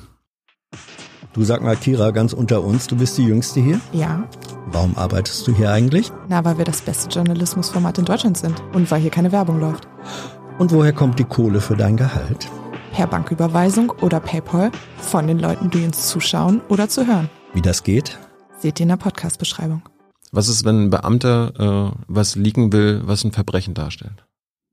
Das setzt voraus, dass der Staat ein Verbrechen begeht. So, und jetzt hat er Manning dann hat er eine Vertrauensperson. Manning hat Dokumente veröffentlicht, die, ganz klar aufzeigen, dass das amerikanische Militär Zivilisten getötet hat, Reuters Journalisten getötet ja. hat. Das ist doch eine Aufklärung von Kriegsverbrechen. Klar, aber dann ist Sache der Gerichte zu sagen, der Mann hat nach freiem Gewissen entschieden, der hat Widerstand geleistet und so weiter müssen die Gerichte ihn freisprechen. Aber dass ein Staat, dessen Dokumente veröffentlicht werden, dagegen vorgeht, ist doch vollkommen nachvollziehbar. Ja, das haben sie ja bei Manning gemacht. Aber jetzt, jetzt gehen sie ja auch gegen den Veröffentlicher vor, gegen Assange. Ja, das, weil, das würden wir doch beim Spiegel und bei New York Times auch nicht tolerieren. Ich würde es dahingehend tolerieren, dass geprüft wird, wer hat es gemacht und warum hat er es gemacht und dann wird das Verfahren eingestellt. Aber grundsätzlich zu sagen, dass gerade gegen Journalisten dann gar nichts gemacht wird, würde ja bedeuten, dass man dann es einfach den Journalisten gibt und dann kann nichts passieren. Ja, ich, das halte ich, das halte ich für. Wenn es um Verbrechen eines Staates geht in einer Demokratie, dann, dann würde ich grundsätzlich sagen, ja, das sollte möglich sein. Das mag sein, da habe ich auch nichts gegen, aber es ist trotzdem zu prüfen, wie kann man an die Unterlagen und dann ist natürlich auch zu schauen, so wer hat das Verbrechen gemacht. Der Staat hat ja dann von sich aus auch die Pflicht, das Verbrechen aufzuklären. Ja. Und das ist in Deutschland der Fall und da wünschte ich mir bei den Amerikanern, ja. dass sie auch in Richtung Aufklärung Verbrechen gehen. Und das sehe ich bei den Amerikanern nicht. Und da sind wir uns vielleicht einig, dass, ist, dass wir hier zwei Schienen haben. Ja. In Deutschland wird immer auch gleich gegen den Staat vermittelt, weil der Grundverdacht eines Verbrechens vorliegt. Das zeichnet unseren Rechtsstaat aus. Ich empfehle nur jedem, die Anklageschrift der Amerikaner gegen Assange sich durchzulesen. Da können, da werden keine Verbrechen genannt. Da geht es dann nur um Hacking, was er selbst nicht gemacht hat, sondern Manning. Dann wird er ja auch freigesprochen. Ja, das äh, ist ja offenbar nicht der Fall. Siehst du denn einen fairen Prozess?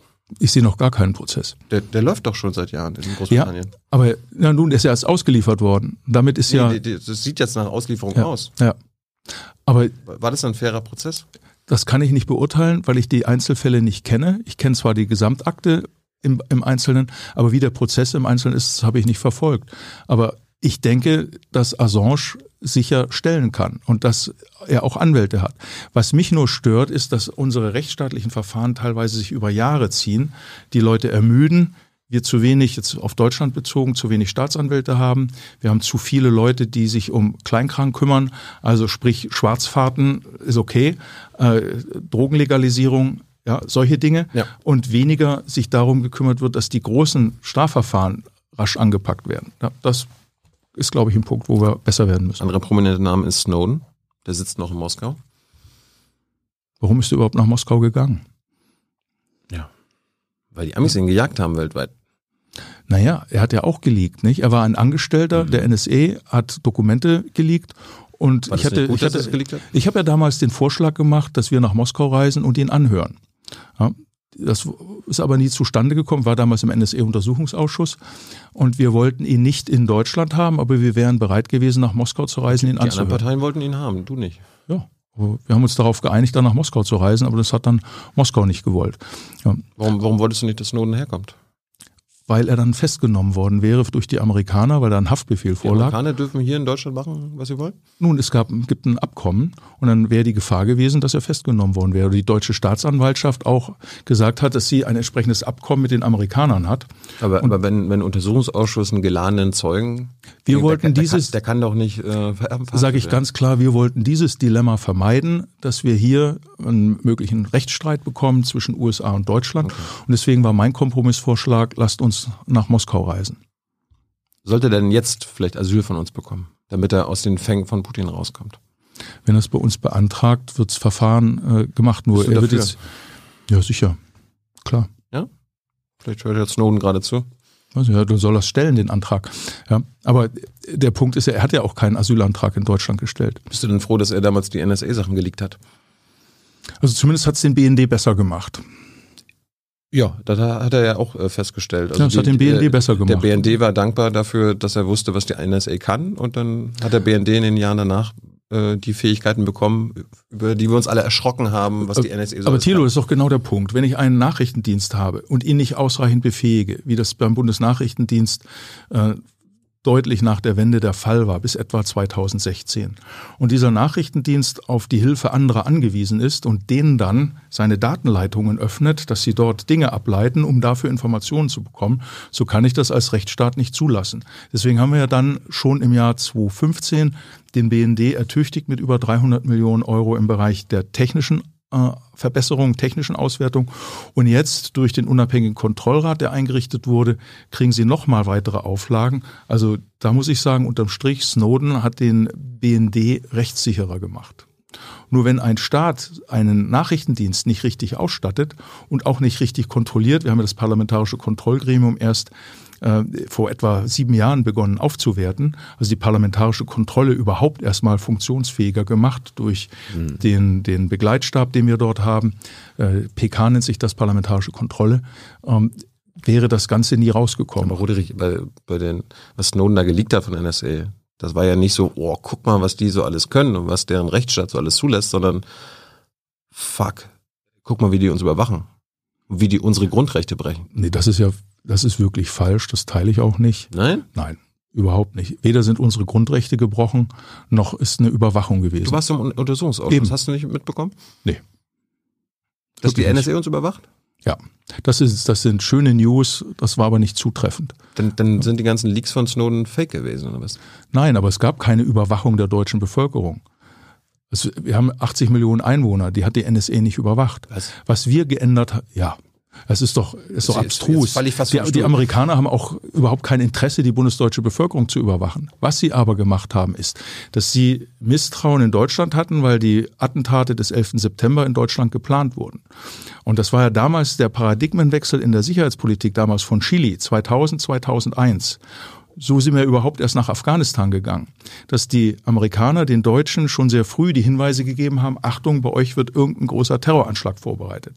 Und erst als der 11. September passiert ist, der in Hamburg geplant wurde, ist man bei uns etwas aufmerksamer geworden und hat sich etwas stärker um diese Frage innere Sicherheit gekümmert. Aber wir haben dafür nicht die Dienste besser gemacht. Und die Dienste, also Bundesnachrichtendienst, Verfassungsschutz ist eine andere Sache. Der Bundesnachrichtendienst war technisch unterlegen. Er hatte in bestimmten Bereichen sehr gute Fähigkeiten, Ost also ähm, ähm, Nahe Mittlerer Osten oder auch äh, Russland. Aber ansonsten war er auf die technische Zulieferung der Amerikaner angewiesen. Und das ist erst in, ja, in den letzten sechs Jahren geändert worden. Ich meine, du warst ja fast ein Jahr lang Obmann im Untersuchungsausschuss. Ja, der, Deswegen sage ich das CDU. auch so klar. Hast du keine Überwachung festgestellt? Du sprachst von uns alle überwachen. Das habe ich nicht festgestellt. Anlasslose Massenüberwachung. Ja, das ist ein schönes Wort, das die Opposition geprägt hat, habe ich so nicht gesehen. Gab es nicht. Interessant. Und wenn Angela Merkel auch überwacht wurde? Hast du das, hast du das mitbekommen? Sicher. Ah, ja. Aber ihr wurde pri ihr privates Handy und es muss uns allen bewusst sein, dass bestimmte Botschaften hier in Berlin Handynetze simulieren. Das ist aber bekannt und dass dann es so getan wird, als ob man da in T-Online oder sonst etwas ist und dann äh, wird das gemacht. Die Amerikaner haben ja ihre Antennen abgebaut. Ob sie noch in dem Hause sind und wo, weiß ich nicht.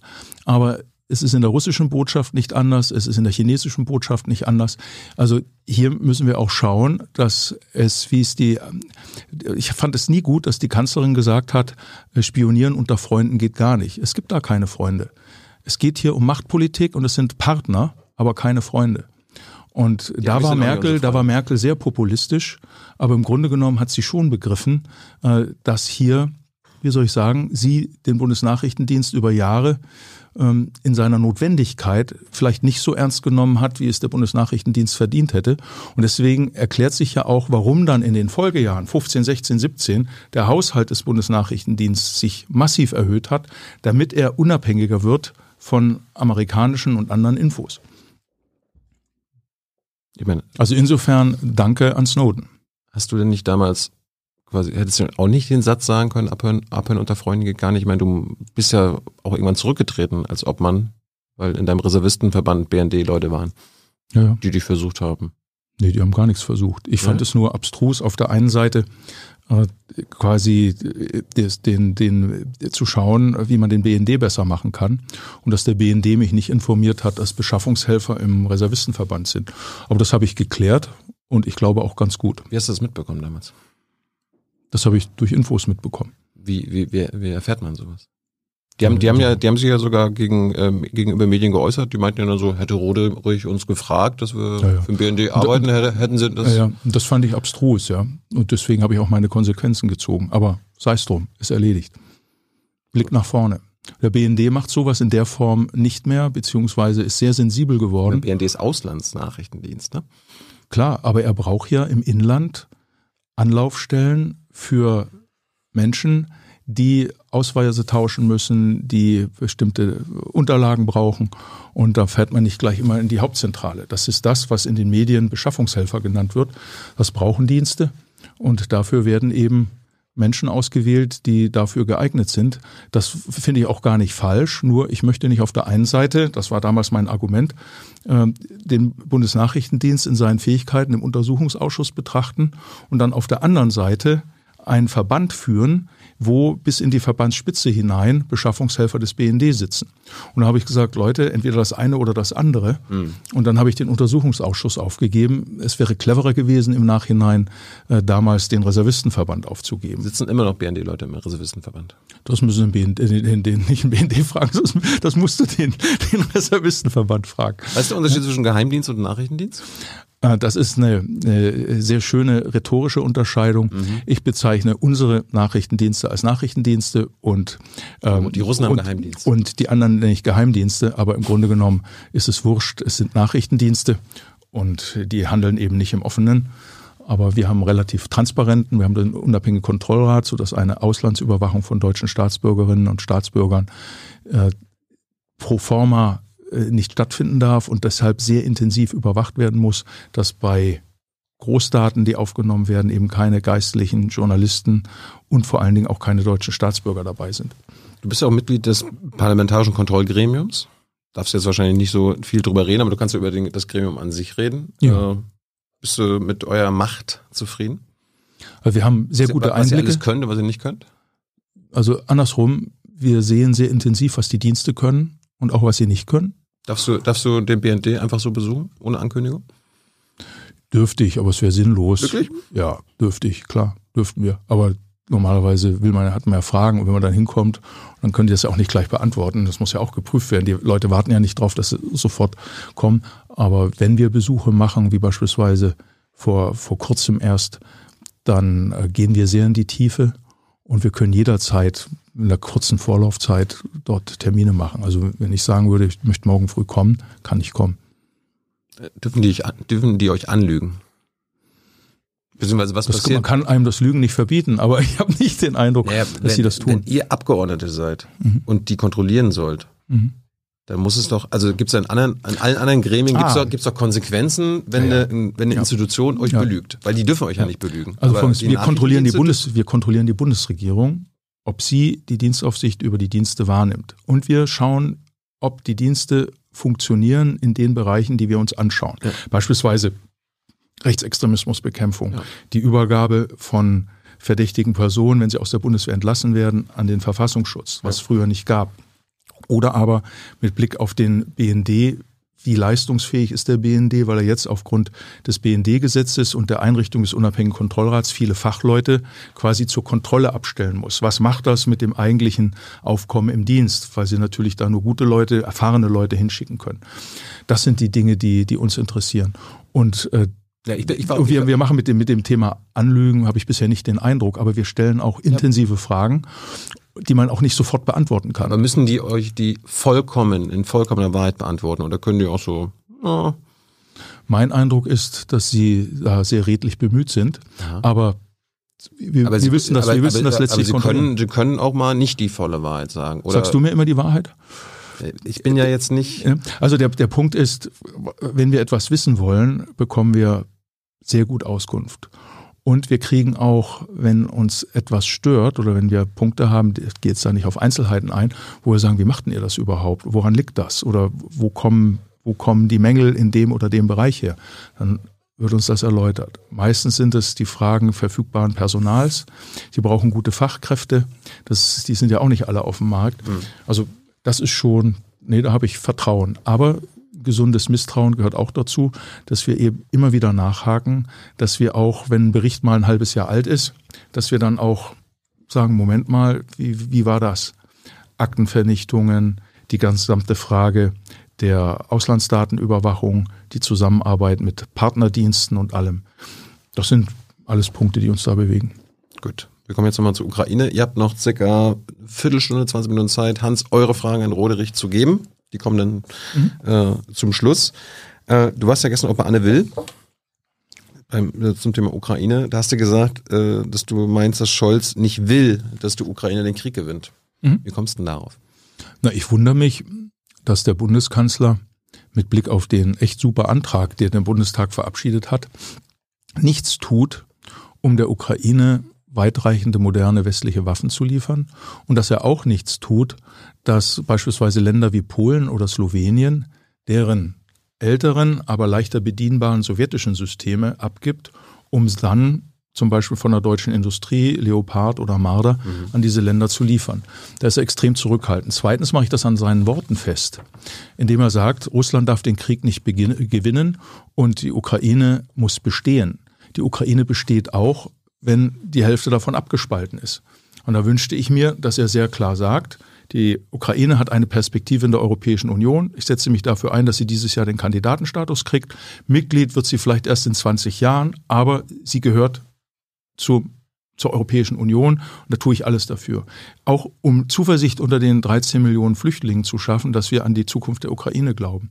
Und das Zweite ist, und das hat mich in Irpin sehr bewegt, dass die Ukrainer auf weitreichende Waffen angewiesen sind, um Russen aus den Städten und Vororten, den Dörfern zu halten, weil sie da furchtbare Kriegsverbrechen begehen und Zerstörungen äh, verursachen. Und dass da kein Wort kommt, das finde ich fragwürdig. Deswegen habe ich mich gestern so geäußert. Da kam mir aber manchen so an, als ob du quasi so Scholz unterstellst, heimlich dann auch noch so ein bisschen auf Putins Seite zu stehen. Ne, ich, unterstelle, ja will, dass die Ukraine gewinnt. Ich, ich, unterstelle Put, ich unterstelle Scholz, dass er immer noch glaubt, mit Putin verhandeln zu können. Müssen ein, wir nicht irgendwann mit Putin auch verhandeln können? Mit den Nachfahren von Putin. Putin hat belogen und betrogen. Äh, Zelensky hat beispielsweise angeboten, Verzicht auf die Krim, Verzicht auf die Ostukraine in den Grenzen vom Januar diesen Jahres, Verzicht auf NATO-Mitgliedschaft und äh, Neutralität würde er anstreben, verbunden aber mit einer EU-Mitgliedschaft. Und dann geschahen, das hat er seinen Leuten in Weißrussland und Istanbul mitgegeben zum Verhandeln. Reaktion russische Seite null und dann kam Irpin, Butscha, die Kriegsverbrechen. Und jetzt ist er selber unter Druck, weil Leute wie Poroschenko, die wir auch gesprochen haben, Merz und ich, eben sagen, Putin gibt viel, zu viel, äh, Putin, Zelensky gibt zu viel Preis. Ähm, wie kann Zelensky die Krim aufgeben, wenn Russland solche Kriegsverbrechen begeht und plötzlich ist Zelensky unter Druck? Und ich glaube, Mariupol wie auch Odessa wäre nicht dermaßen unter Beschuss, wenn sehr frühzeitig weitreichende Waffen geliefert worden sind. Denn Russland hat ja das Ziel, die Ukraine äh, quasi vom, vom Schwarzen Meer abzutrennen. Ja. Das ist der Punkt. Und da hätte ich mir eben klare Worte von Scholz gewünscht, zumal er über 500 Stimmen im Bundestag hinter sich versammelt hat. Du willst ja, dass die Ukraine gewinnt. Ja. Was heißt dann, die Ukraine hat gewonnen? Das heißt, dass kein russischer Soldat mehr auf ukrainischem Boden ist in den Grenzen vom Januar diesen Jahres. Das also heißt, Krim die, die bleibt bei Russland. Die Demarkationslinie. Genau, richtig. Das heißt gewinnen.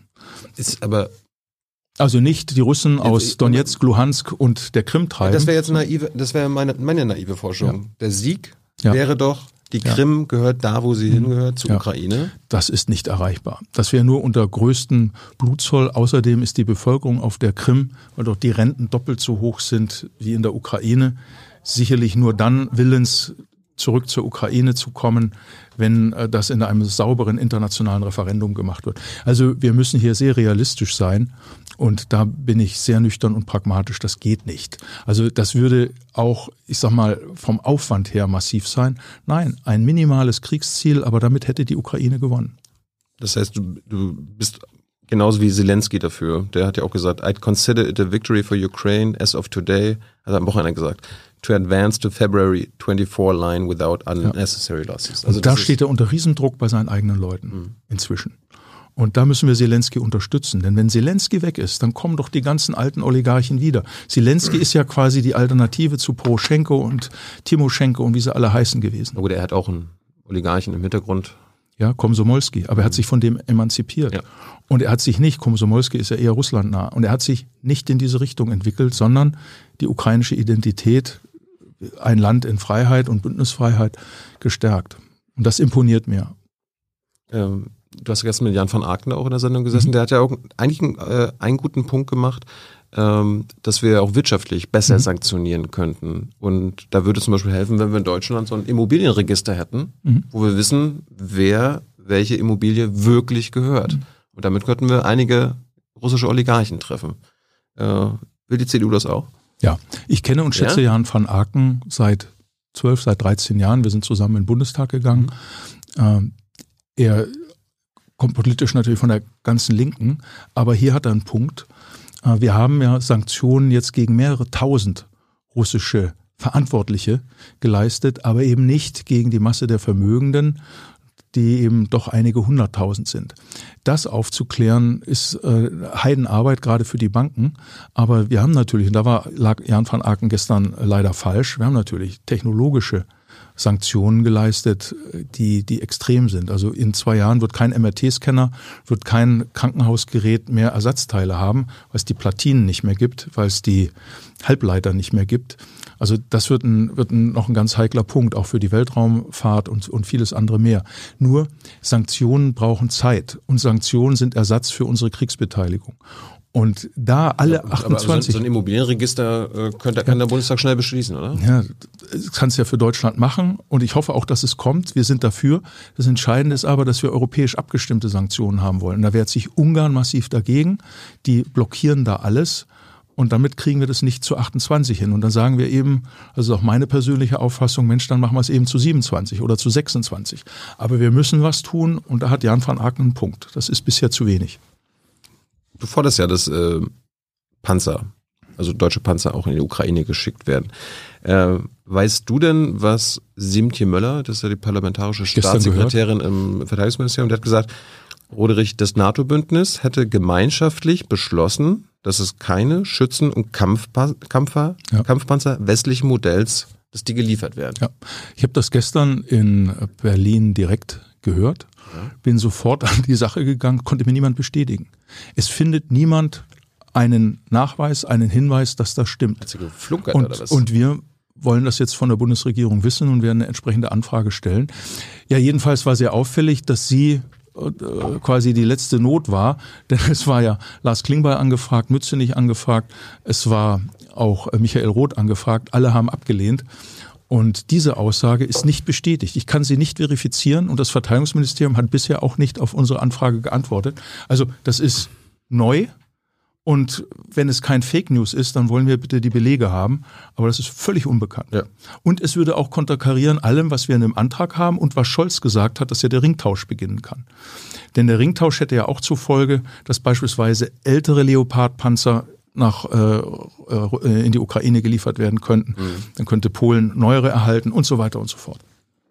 Die Regierungssprecherin hat heute auch nochmal erzählt, ähm, wir, also sie hat, wir liefern schwere Waffen in großer Zahl. Ja, möchte ich gerne wissen, welche.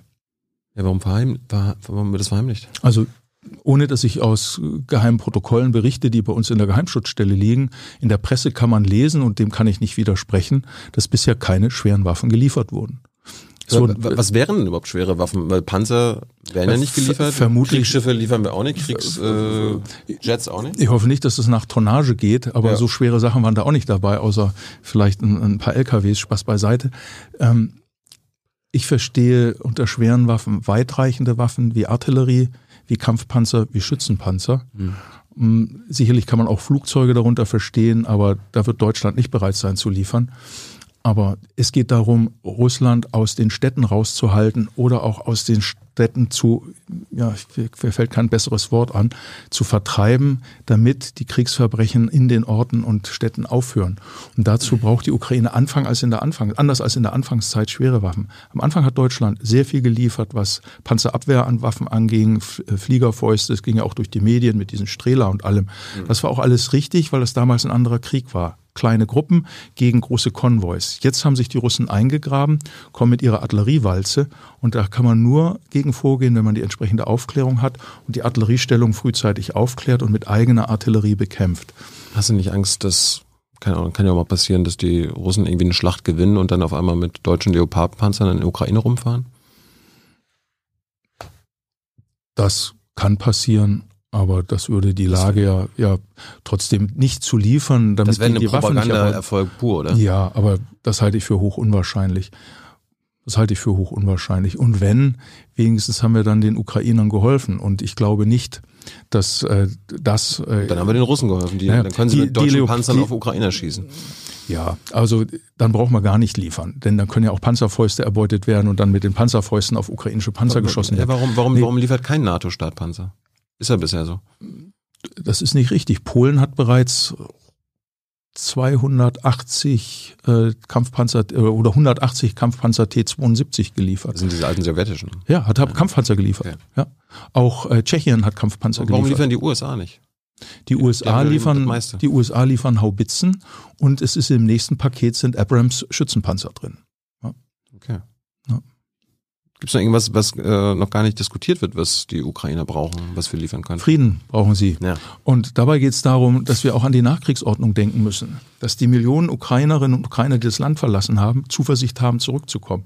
Dass eine Wiederaufbau, dass die Leute sagen, Mensch, die Ukraine hat eine Zukunft. Und zwar nicht eine geteilte Ukraine mit einer Exilregierung, sondern die Ukraine in den Grenzen vom Januar diesen Jahres. Ja. Und das sollten wir, glaube ich, auch unserer Bevölkerung immer wieder sagen, dass das wert ist sich dafür einzusetzen. Apropos Panzer, äh, Rheinmetall hat ja angeboten, äh, Schützenpanzer von des Typen Marder in die Ukraine Stück. zu liefern, 100 Stück, äh, haben sie sich gedacht, dass wir das, dass sie den Preis mal 70 Prozent hochsetzen im Vergleich zu der Lieferung an Jordanien. Wie findest du sowas? Ist okay, weil sie alte ist okay. System ist okay. Ich sag das, weil sie alte Systeme ertüchtigt haben, wenn dem die Systeme, die sie an Jordanien geliefert haben, quasi aus dem Bestand der Bundeswehr zurückgegeben wurden, relativ gut einsatzbereit und damit günstiger waren. Jetzt müssen sie 100 Marder, machen sie gerade auf eigene Kosten, ertüchtigen. Die sind bis in einem Jahr lieferbar. Ich glaube, innerhalb von sechs Wochen 20, innerhalb von sechs Monaten weitere 25 und die restlichen 50 bis in einem Jahr. Das sind aber Geräte, die sind teilweise, ja, die, die bedürfen echt extremen Aufwands, um sie wieder einsatzfähig zu machen. Die standen ja teilweise auch 10, 15 Jahre rum. Und wenn du ein Auto kaufst, das 15 Jahre rumstand, da musst du auch erstmal ein bisschen Geld in die Hand nehmen. Und da sind es eben Panzer mit Mordsgetrieben und so weiter. Ja, ich habe ein Problem damit, wenn jetzt ein deutscher Konzern quasi mit der Not der Ukraine noch richtig Kohle scheffelt. Da wird ja, da wird ja trotzdem Profit mitgemacht. Ja, guck auf die Aktienmärkte, wie das gesprungen ist. Ja. Das hat mich sehr geärgert. Am 28. Februar kam ja nach dem, nach dem 100-Millionen-Paket kam sofort die deutsche Rüstungsindustrie und sagte, wir können sofort für 40 Milliarden an die Bundeswehr liefern. Logisch. Das war, glaube ich, sehr ungeschickt. Also insofern äh, erwarte ich auch von der Rüstungsindustrie hier äh, Kooperationsbereitschaft. Aber dazu muss die Bundesregierung auch mal grünes Licht geben. Mhm. Apropos Waffenexporte zum Schluss. Bist du stolz, dass Deutschland zu den Top 5 in der Welt gehört? Also es schwankt zwischen Top 4 und Top 10. Nee, nee. Was heißt, es, es, es kommt auch an, wie man es rechnet. Ähm, ja, wir, wir, Top 5 ist ja mäßigend. Eigentlich sind es Top 4. Jein. Ich soll, bin froh, dass sollten wir... Sollten wir nicht Nummer 1 sein? Das sollte doch unser Anspruch sein, oder? Wozu denn? Nein, ich bin sehr dafür, dass wir Staaten, die zur EU, zur NATO gehören oder Partnerstaaten wie Südkorea, Japan und so weiter unterstützen. Ich will ein Beispiel nennen, was wir auch für Fehler gemacht haben. Indien hat vor zwölf Jahren bei Deutschland angeklopft und um Unterstützung bei Luftwaffe, Eurofighter gebeten, aber auch um Heeresmaterial. Haben wir alles abgelehnt hat sich Indien alles aus Russland besorgt und heute haben wir ein Riesenproblem, weil Indien jetzt russisches Öl und sonstige Dinge kauft. Also will damit sagen, man kann und muss mit Rüstungspolitik auch Politik machen. Und wenn wir gleichgesinnte Staaten unterstützen, aus NATO, EU und die eben genannten Partner wie Australien, Südkorea oder Japan, bin ich voll dafür. Aber nicht, dass wir Nummer eins werden, sondern dass wir diese Staaten unterstützen und ausstatten. Über Du hast auch schon im Bundestag gestanden und hast gesagt, äh, da hast du die Panzerlieferung an Saudi-Arabien verteidigt. Würdest du ja. das heute immer noch machen? Ja. Weil ich nicht möchte, dass wir denselben Fall haben wie Indien, dass diese Länder sich dann in China oder in Russland ähm, das Rüstungspolitik ist auch Interessenpolitik. Also und ich, ich habe ein ganz starkes ich glaub, die Interesse. kaufen nur bei den Amis und bei uns ein, oder? Ich habe ein ganz starkes Interesse, dass der Golf der ja vor massiven Einnahmeverlusten steht, weil wir dekarbonisieren, weil diese Staaten künftig ihr Öl nicht mehr bei uns absetzen können, dass das nicht Vasallenstaaten von China oder Russland werden. Und diese Staaten Sollen sind unsere sein, diese unsere Vasallen. Lieber unsere Vasallen, als dass der Golf vollkommen Menschenrechtsfragen interessieren China und Russland nicht. Wir Saudi haben, auch nicht. Wir haben, ja, aber wir haben Einfluss auf Saudi-Arabien. Und auch durch Druck und vieles andere mehr haben wir eine wenigstens einigermaßen in Entwicklung befindliche Zivilgesellschaft. Frauen dürfen inzwischen gewählt werden und dürfen wählen. Das war vor zehn Jahren noch anders. In Saudi-Arabien? In Saudi-Arabien, ja.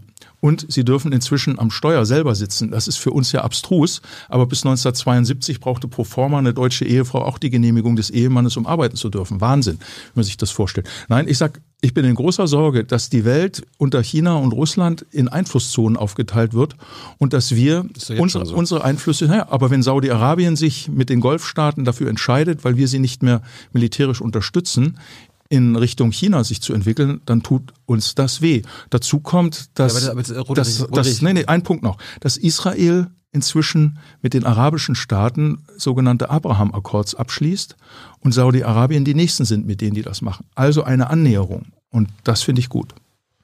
Aber du, du unterstützt, dass wir Diktaturen, Militärdiktaturen wie Ägypten und krasse, eine der schlimmsten Diktaturen der Welt in Saudi-Arabien aufrüsten und damit Geld verdienen. Andersrum. Die, die mit diesen äh, Waffen und diesen Panzern und allen möglichen ihre eigene Bevölkerung unterdrücken können können. Ja. Ich bin ganz stark dafür, dass wir auf diese Länder einwirken. Aber dort gilt ein anderes Vokabular. Dort gilt nicht das Vokabular des Appeasements und des Vokabulars des äh, freundlichen Miteinanders, sondern da ist knallharte Machtpolitik. Und wenn wir diese Länder nicht unterstützen, wenden sie sich von uns ab.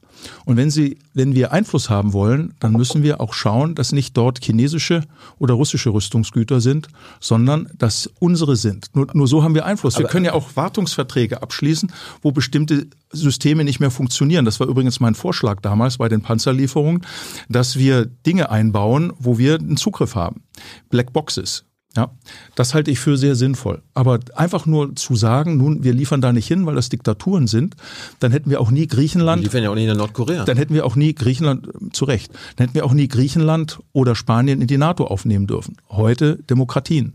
Also, ich bin immer noch ein Freund von Transformation, aber auch von klarer Interessenpolitik. Und es ist in unserem Interesse, dass Saudi-Arabien nicht, wie soll ich sagen, Juniorpartner von China wird, sondern Partner der Europäischen Union, wo wir auch unsere Punkte setzen können in Sachen Menschenrechte. Khashoggi und andere Dinge sind ja brutal äh, gewesen, deswegen haben wir sie auch sanktioniert. Gut, danke für deine Ehrlichkeit, weil das ist jetzt wenigstens, du laberst wenigstens nicht von einer wertebasierten Außenpolitik. Die gibt's zwar, aber die muss man auch leben. Aber wir müssen sie auch mit Interessen verknüpfen.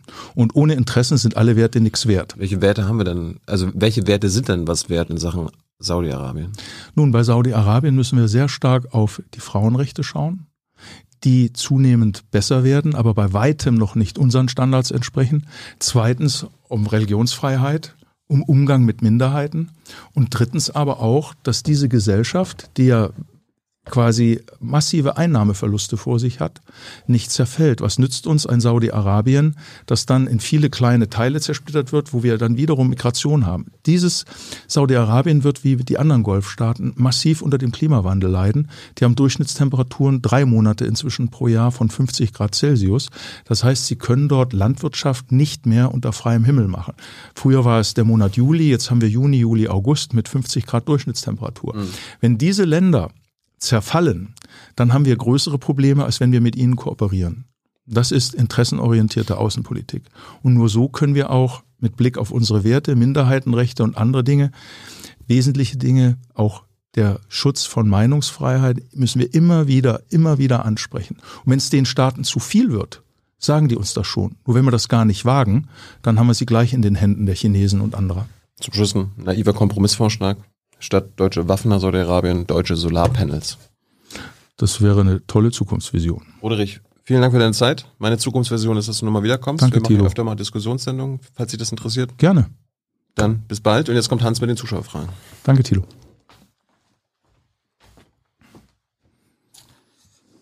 Jetzt bin ich aber gespannt, Hans. Ja, was?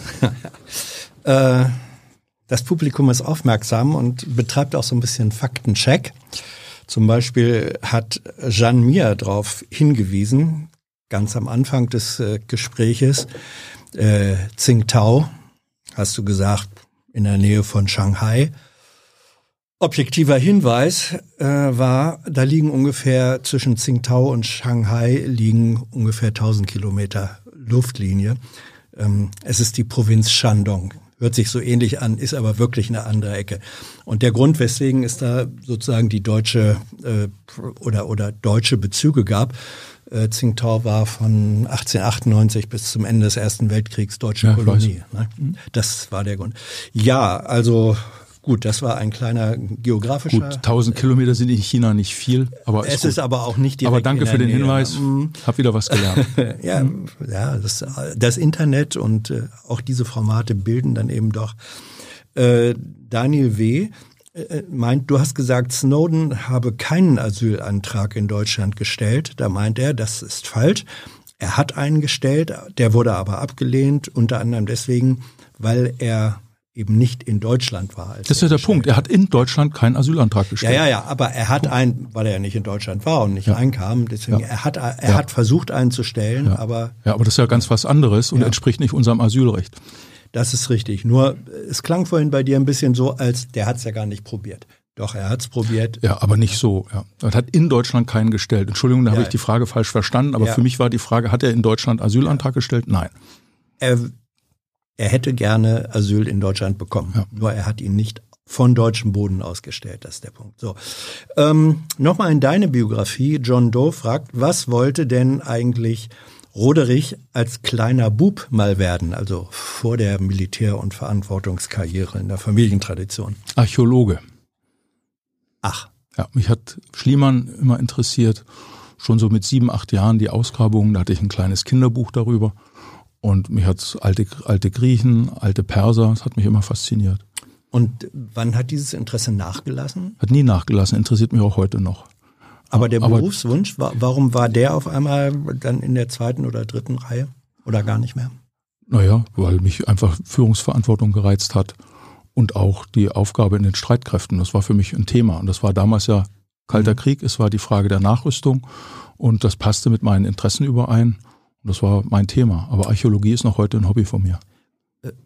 Selbst schon mal, äh, hast du schon mal selbst was ausgegraben oder Ja. was denn? Ich habe äh, bei, bei uns in der Ecke sind sehr viel keltische Funde und da war ich mal mit einem kleinen Gra Grabungsteam unterwegs und habe für so ein Heimatmuseum mal sowas gemacht. Äh, ich mache immer mal so ein Praktikum äh, und das war mit so einem Grabungsteam, die tatsächlich hier so mit, mit so feinen Sicheln mhm. äh, die Oberfläche abgeschabt was, haben. Hast du selbst so mit den eigenen Händen ja, irgendwas ja, ja, ausgebuddelt? Was war Ich habe nichts gefunden, so. aber ich habe andere gesehen, die so einen Armreif gefunden haben, so aus Bronze. Das habe ich gesehen.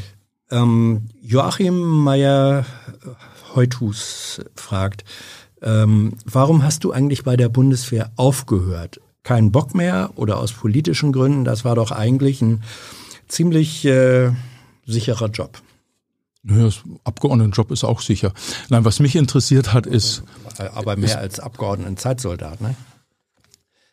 Die Zeitsoldat? Nein, nein, das war Abgeordneter ist man immer nur auf Ja, ja, Zeit. auf Zeit, ja, aber trotzdem. Nee, aber warum, warum? Ich habe hab nie nach Sicherheit geguckt, was, also nach Sicherheitspolitik schon, ja. aber nicht nach Absicherung. Nee, ähm, bei mir war 2008, äh, hatte ich einige Erfahrungen mit Blick auf Afghanistan mhm. und wo ich gesehen habe, wie, ich sag mal, die Politik, auch der Bundestag, verhindert hat, dass wir in Afghanistan ähm, die äh, afghanischen Streitkräfte besser unterstützen. Dann haben wir beispielsweise von SHAPE aus, das war das Kommando, wo ich gearbeitet habe, die Bundesrepublik Deutschland gebeten, Tornados zu entsenden, weil wir so viele Opfer hatten, dass sie eben sich besser schützen durch Luftnahunterstützung.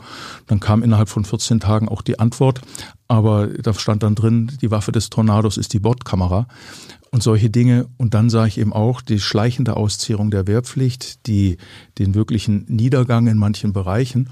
Und als dann aus meiner Heimat, wo ich aufgewachsen bin, die Frage kam, ob ich nicht Abgeordneter werden will, dann dachte ich mir, Mensch, vielleicht kann ich an anderer Stelle mein Wissen einbringen und auch ein paar Gedanken und habe dann die Militärkarriere aufgegeben. Ich wäre heute General und sehe ich an den Kameraden, die mit mir waren oder nach mir gekommen sind, aber für mich war es eben wichtig, Verantwortung für meine Heimat zu übernehmen und auch die Freiheit, die ich dann hatte, konnten Lehrstuhl gründen für Erneuerbare. Mich hat in den Streitkräften immer die Frage des ungeheuren Energieeinsatzes, Treibstoff und andere Dinge bewegt, die da um Übungen oder Einsätze zu machen aufgewandt wurden und habe mich dann mit der Frage erneuerbare Energien beschäftigt. Auch für Streitkräfte und habe dann den Lehrstuhl gründen können. Ich hatte also danach mehr Freiheit und meine Prognose, dass die Bundeswehr zur Berufsarmee wird, ist ja dann 2011 eingetreten und ich wollte nie in einer Berufsarmee dienen. Das Warum denn nicht? Offen, weil ich glaube, dass die Fragen von Sicherheit und Verteidigung Sache des ganzen Volkes sind. Nun ist die Frage der Wehrpflicht nicht mehr lösbar, aber ich Warum nicht? Sie ist ja nur ausgesetzt, ja, ja. sie ist nicht abgeschafft. Aber wir können, nicht für, sie, wir können nicht für 700.000 junge Menschen eines Geburtsjahrgangs jetzt so eine Wehrpflicht machen. Ich war Anhänger eines Milizmodells, das Schockenhoff und ich damals ausgearbeitet haben. Also drei Monate Modulausbildung. Dann hätten wir sicherlich einige hunderttausend in diese Richtung ausbilden können, aber das war politisch nicht gewünscht. Das war auch eine Frage, ähm, ob du für aus heutiger Sicht für eine äh, Reaktivierung oder Wiederbelebung einer allgemeinen Wehrpflicht Nein, wärst. Überhaupt Nein, nicht. Das würde ja bedeuten, dass wir für 700.000 Menschen eines Geburtsjahrgangs das brauchen. Wir haben noch 250 Kasernen. Dort gibt es zwei Mann- und zwei Frauzimmer. Als es die Wehrpflicht noch gab, gab es 750 Kasernen. Nein. Also die 100 Milliarden sollen nicht ein mhm. Beton-Investitionsprogramm werden. Das brauchen wir nicht. Unsere Sicherheit ist über die Bundeswehr und dem Bündnis abdeckbar, aber wir brauchen keine Wehrpflicht dafür.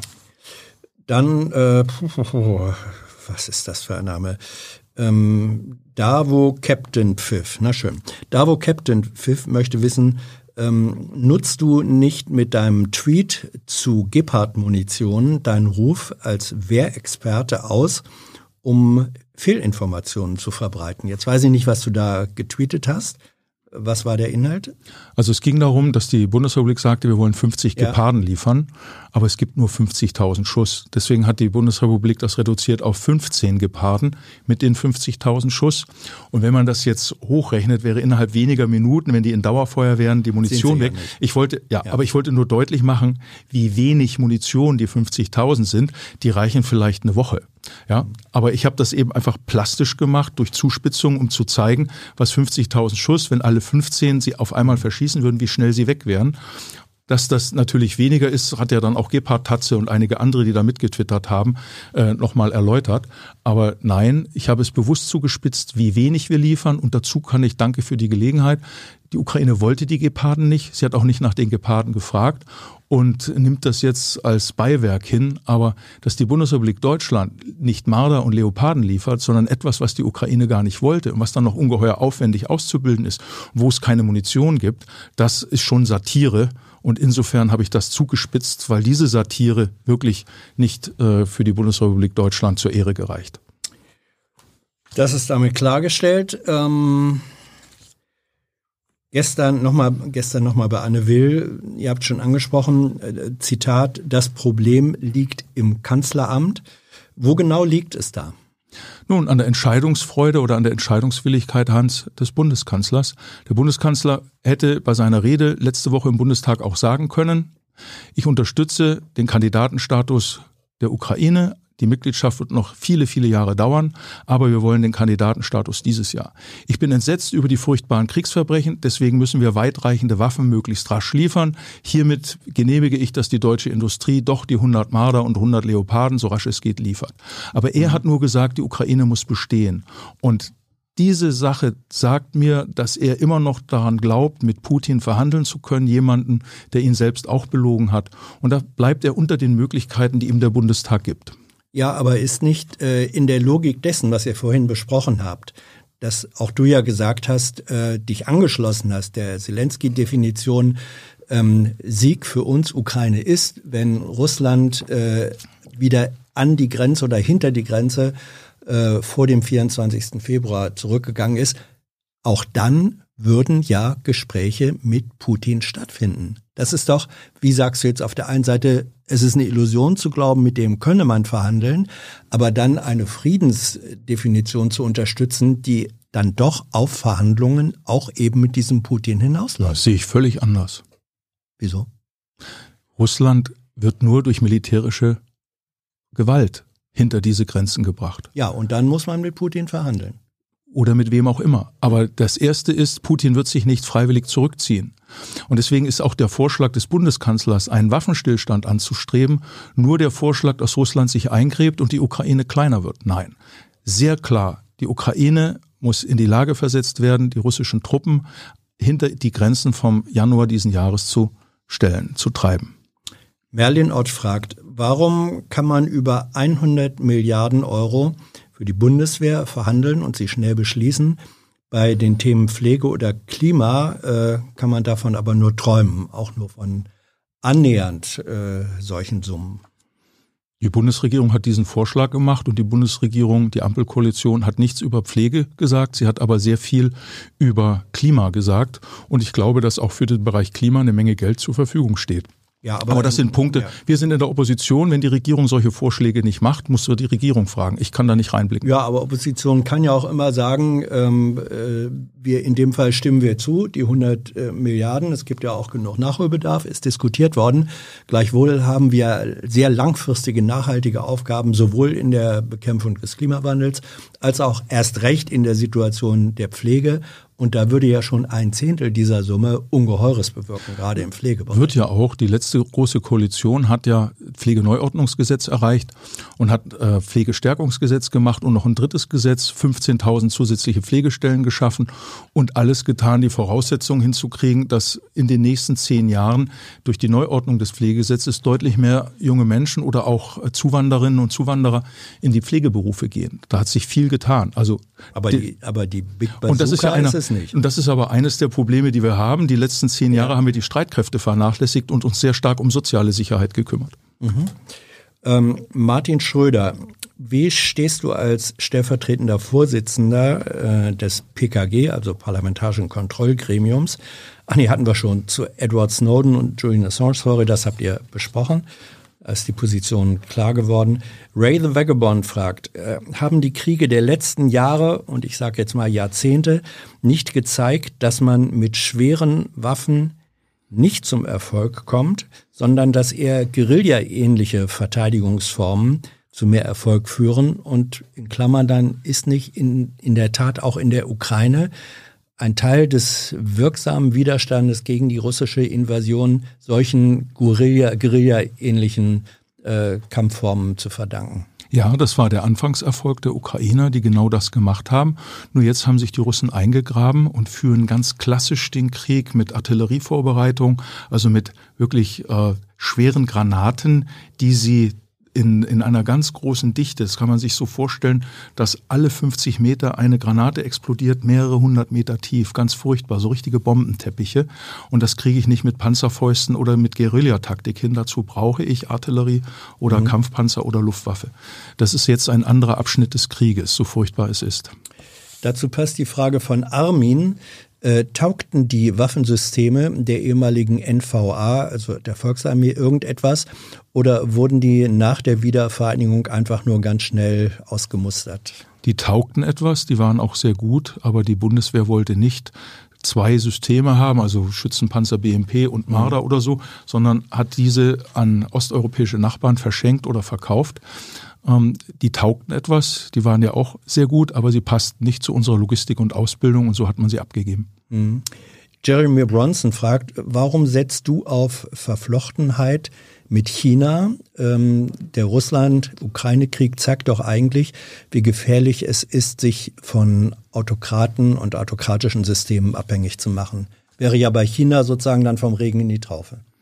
Ich weiß nicht, ob ich da auf Verflochtenheit setze. Ich habe nur deutlich gemacht, dass der Wettbewerb mit China stattfinden wird und dass unsere Industrie, insbesondere die Automobilindustrie, ziemlich von chinesischen Wertschöpfungsketten, aber auch den Einnahmen abhängig ist. Aber das passt zu unserer Sicherheitskultur. Wir haben billige Produkte aus China, billige Energie aus Russland und billige Sicherheit aus den USA bezogen. Billig sage ich, weil es recht und billig war. Aber jetzt merken wir, dass wir da an unsere Grenzen kommen. Unsere Sicherheit wird teurer, unsere Energieversorgung wird teurer und China als lachender Dritter wird sich sehr genau anschauen, wie wir mit den Sanktionen umgehen, wie sie auf uns wirken und ob wir überhaupt reagieren, wenn die Uiguren weiter unterdrückt werden, wenn Hongkong noch weiter unterdrückt wird oder irgendwann tatsächlich Krieg um Taiwan stattfindet. Ich glaube, dass wir da sehr aufmerksam sein müssen und versuchen müssen, zumindest im Bereich der Gesundheitsvorsorge, der pharmazeutischen Industrie, also äh, unabhängig von China zu werden. Slava de Vil fragt, ähm, wie stehst du zur Übergewinnsteuer für Profiteure des aktuellen Weltgeschehens. Also da wäre natürlich Rüstungsindustrie ein Sektor, ein anderer. Man könnte auch sagen, na ja, pharmazeutische Firmen, die im Moment mit der Impfstoffentwicklung und Produktion ähm, sozusagen die Adresse an der Goldgrube dann auch noch legitimieren, äh, muss man die nicht als Profiteure sozusagen dann mit einer Übergewinnsteuer ein Stück weit an den Lasten beteiligen oder diese Gewinne abschöpfen. Gut, ich weiß nicht, was eine Übergewinnsteuer ist. Man muss ja dann definieren, wie viel ja. Gewinn ist zulässig und wie viel Gewinn nicht. Das muss man sehr sorgfältig anschauen. Aber vom, vom Prinzip, vom Prinzip her. her denke ich, dass es sehr sinnvoll ist, hier genau hinzuschauen. Mhm. Ähm, ich glaube, dass das auch ähm, quasi hinterher, also wenn dieser Krieg rum ist, ähm, glaube ich, wir auch sehr sorgfältig auf die soziale Ordnung schauen müssen und auf die Frage, wie die Firmen mit den Gewinnen umgehen. Sind sie bereit, die einzusetzen? Was mich sehr stark bewegt hat wegen der Corona-Pandemie war, dass namhafte Firmen wie beispielsweise Daimler äh, Mordsdividenden und Boni gezahlt haben und ja. trotzdem äh, sich die Kurzarbeit haben bezahlen lassen. Ist also, das unmoralisch? Ist, das ist aus meiner Sicht unmoralisch, ja. Und was, wenn man jetzt nicht nur moralisch darüber klagen will, welche Möglichkeiten hat die Politik und vielleicht auch welche Aufgaben, dem entgegenzuwirken? Ja, der Punkt ist, dass es alles legal war. Ja, ja, ja. Es war ja. alles legal, aber es ist nicht legitim. Und da gilt es schon auch nicht nur an die Moral zu appellieren, sondern zu prüfen, wo wir da unser Rechtssystem ändern können. Und Wird da was zum Beispiel von der Union? Das ist inzwischen irrelevant, weil wir in der Opposition sind, aber wir haben Kann es nicht geschafft Anträge in der stellen. letzten, ja, es wird abgelehnt, das ist so, müssen wir, müssen wir ganz nüchtern sein. Aber das Entscheidende ist, dass wir sicherlich einen Antrag unterstützen würden, dass Firmen, die Kurzarbeitergeld in Anspruch nehmen, nicht Boni auszahlen oder keine Dividenden ausschütten sollten. Das müssen wir sehr klar sagen. Da werden natürlich die ganzen Finanzinvestoren sauer und auch bestimmte Firmen, aber ich kann nicht beides haben, sowohl von Steuergeldern profitieren mhm. und dann Gewinne ausschütten. Das müssen wir gesetzlich regeln, aber das ist natürlich eine sehr subtile Sache, wo ziehe ich die Grenzen? Philipp Blaum, wie bewertest du rückblickend äh, die Russlandpolitik Angela Merkels? Warum hat sie die Warnungen der baltischen Staaten und Polens konsequent ignoriert? Das ist eine sehr gute Frage. Frau Merkel tritt wohl am 7. Juni erstmals wieder öffentlich auf in Berlin. Und das sind auch Fragen, die mir unter den Nägeln brennen. Ich habe seit 2014. Du hattest ja auch engen Kontakt mit ihr. Ich habe, das kann man so nicht sagen, ich habe sie zweimal im Wahlkreis gehabt mhm. und so, aber sie war sicherlich mit den Fraktionsspitzen deutlich enger. Aber sie war für jeden Abgeordneten erreichbar, auch für mich und man konnte jederzeit mit ihr reden. Was ich nie verstanden habe, ist, dass sie trotz ähm, des Überfalls auf die Ukraine 2014 Nord Stream 2 zugestimmt hat. Und ich gehörte zu den Abgeordneten, es waren leider fast nur Außenpolitiker und überhaupt keine Wirtschaftspolitiker, mhm. die Nord Stream 2 von Anfang an nicht wollten. Aber ähm, dann waren wir irgendwann eben auch ja, machtlos. Es war einfach nicht zu machen. Sie, glaube ich, war eine Anhängerung, Anhängerin des Themas Wandel durch Handel, Wandel durch Verflechtung, also Wandel durch Annäherung. Und ich glaube, dass ihr Paradigma gescheitert ist. Aber das Warum kann ich auch keine Antwort geben. Ich bin da in vielem auch, haben wir alle neu lernen müssen, maßlos enttäuscht und wie auch Putin uns getäuscht hat. Ich erinnere mich nur, dass sie immer wieder sagte, wenn man nicht mit Putin telefonieren würde, dann hätte man noch weniger Einfluss. Also sie hat über viele Jahre vielleicht das, was jetzt 2022 passiert ist, verzögert. Es wäre vielleicht alles schon viel früher passiert. Ähm, ist eigentlich tatsächlich der Satz richtig? Wir haben uns jetzt sozusagen kollektiv äh, in Putin getäuscht oder ist nicht auch ich habe, wir haben beide auch sozusagen Putins politische Karriere und seine Äußerungen ja auch die vergangenen 20 Jahre, so lange ist es ja, äh, mitverfolgt. War nicht Putin vor 20 Jahren auch in seinen Positionen, in seinen auch Appellen, Ansprachen, Forderungen Richtung Westen ein anderer, als er jetzt ist? Also haben wir uns getäuscht äh, oder hat er sich gewandelt und wenn ja, welchen Anteil haben wir am Wandel? Heute wissen wir mehr als damals. Heute wissen wir, dass Putin bereits mit der Machtübernahme um 2000 herum äh, politische Morde hat angeordnet. Zwischen 2000 und 2018 gab es 32 bekannte angeordnete politische Morde und die fingen im Jahr 2000 an. Und da Putin von Anfang an auch auf einen engen Schulterschluss mit der Kirche gesetzt hat, wissen wir heute, dass Kyrill I. mit ihm in Leningrad, in Petersburg, quasi Nachrichtendienstoffizier war, also Geheimdienstoffizier mhm. beim KGB. Sie waren also von Anfang an äh, darauf aus, dieses Land unter Kontrolle zu bringen. Und in dem Wissen von heute, muss man sagen, er hat uns damals schon getäuscht, auch durch seine freundliche Rede. Ähm, ich denke, dass wir hätten wach werden müssen 2007 mit dem Cyberangriff und 2008, als man den Beitrittsplan für Georgien bei der NATO abgelehnt hat, 2008, mhm. und dann der Angriff beim Beginn der Olympischen Spiele auf Georgien stattfand, dass wir da eine andere Politik hätten machen müssen. Aber hinterher ist man immer schlauer und deswegen sage ich, ist doch besser, wir haben das Gute in ihm gesehen über viele mhm. Jahre, aber wir sind halt spät und sehr blutig enttäuscht worden. Impossible Physics fragt, angesichts großer Aufgaben, Armut, Inflation, Klima, Energiesicherheit, ähm, siehst du Reformbedarf bei der Schuldenbremse oder beim Prinzip eines Lastenausgleichs? Also das wird die Schlüsselfrage in diesem Jahrzehnt werden. Wie finanzieren wir die, den Klimawandel und wie nutzen wir Gewinne aus hohen Einkommen, um eine Refinanzierung zu erreichen? Was wir nicht machen sollten, ist, weil wir auch an nächste Generationen denken müssen, dass wir jetzt wieder so in die Verschuldung gehen, wie das teilweise Nachbarstaaten haben. Wir haben bis die, der, der Krieg losging, bis die äh, Corona-Pandemie losging, haben wir tatsächlich die Maastricht-Kriterien eingehalten. Das war Schäuble als Finanzminister, auch Scholz als Finanzminister, dass wir 60 Prozent vom Bruttoinlandsprodukt Schulden hatten. Da waren wir Spitzenreiter in Europa, weil Frankreich über 90 Prozent, Griechenland 140 Prozent, also erhebliche Schuldenstaaten waren. Und jetzt haben wir durch die Corona-Pandemie und den Krieg sind wir auf 80 Prozent, stehen immer noch sehr gut da im anderen Vergleich. Nur Schulden sind Schulden, sie müssen irgendwann zurückgezahlt Oder werden. Oder auch nicht. Und wenn sie nicht zurückgezahlt werden, dann werden viele Leute verarmen. Deshalb, weil dann kein Vertrauen mehr in die Finanzinstitution ist. Deswegen halte ich schon für sinnvoll, die Schuldenbremse einzuhalten und aber in anderen Bereichen wirksamer zu werden. Beispielsweise Klimawende in Deutschland viel stärker die Entbürokratisierung zu schaffen, dass wir schneller die Erneuerbaren bekommen, dass wir das ganze Prozessunwesen, das wir haben, das teilweise ein Windrad sieben Jahre braucht, bis es eingesetzt wird, dass wir das beschleunigen, weil es kostet ungeheures Geld, diese Prozesse zu verschleppen. Ja, aber jetzt beziehe ich nochmal die äh, das, das äh, Sondervermögen ein, 100 Milliarden Euro. Das ist ja auch deswegen so ein Batzen, weil eben in der, ich sage jetzt mal, Infrastruktur der Bundeswehr mhm. in den vergangenen Jahren abgebaut, rückgebaut, genau. rückgebaut ja. wurde, weil es da ein, ein Moloch, ein Bermuda-Dreieck im Beschaffungswesen äh, gibt. So, und dann wird's jetzt umso teurer. Wäre es nicht, wenn man das als Problem akzeptiert, es sinnvoller zu sagen, ja, damit nicht hier noch so ein äh, Bruchladen entsteht, investieren wir jetzt in diese Bereiche Klima, Gesundheit, ähm, Nachhaltigkeit, Pflege. Äh, Pflege und nehmen dafür zusätzliche Kredite auf. Also wenn das als Sondervermögen möglich ist beim Militär, warum dann nicht da auch? Naja, weil wir dann ins Uferlose kommen und das im Militär ja ein Sonderprojekt ist, wo wir eben eklatant sehen, dass die äußere Sicherheit bei uns absolut gefährdet ist.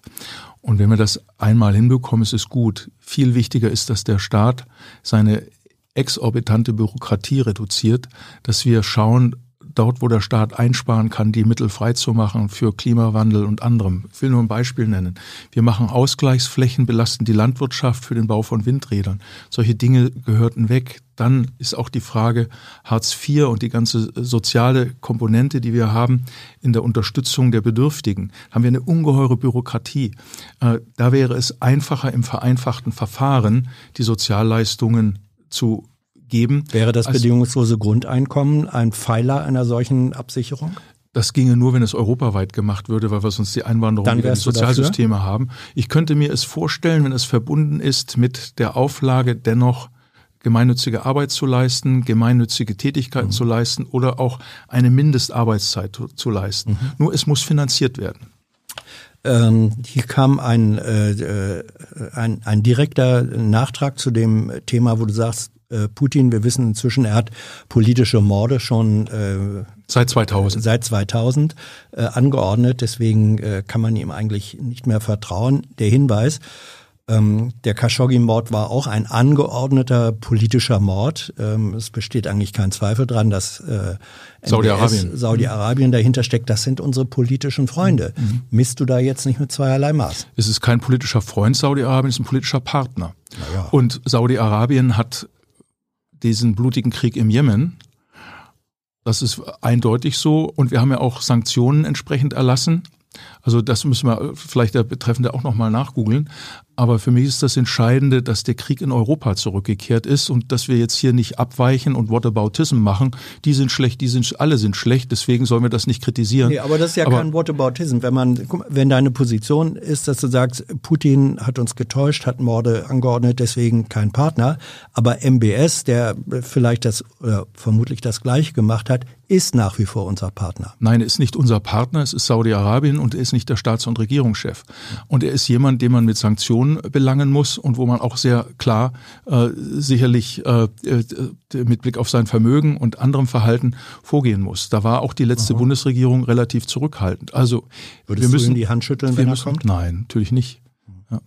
Also ich will hier schon nochmal deutlich machen, mit Blick auf Russland, dass der Krieg zurückgekehrt ist, dass Abkommen vernichtet wurden, zerstört wurden und dass wir auf der anderen Seite diesen politischen Mord an Khashoggi haben. Mhm. Das ist nicht vergleichbar, aber es ist trotzdem Mord und es ist ein sehr unrechtmäßiges Vorgehen, es ist ein Verbrechen, was hier vom Repräsentanten oder vom Sohn des Staatschefs äh, von Saudi-Arabien ja. gemacht wurde. Und da sind wir in Teilen auch zu großzügig. Aber dann zu sagen, wir machen gar nichts mehr und brechen alles ab, ist, ist eine andere Lage, als wenn wir Russland haben, das für Millionen von Flüchtlingen sorgt, für 15 Millionen Flüchtlinge zurzeit. Also da will ich schon anders gewichten. Aber ich möchte auch sehr klar sagen, die Sanktionen gegen MBS, wie er so heißt, die sind mir zu zahm gewesen. Noch äh, vier Fragen. Ice Fox, ähm, nee, das mache ich später, ganz zuletzt. Ähm, S. Müller fragt, würdest du es für sinnvoll halten, wenn Angela Merkel sich diplomatisch in den Ukraine-Krieg, äh, beziehungsweise dann wohl eher die Frage von Verhandlungsmöglichkeiten einschaltet? Kann sie das? Soll sie das? Wenn sie die Möglichkeit dazu hat, warum nicht?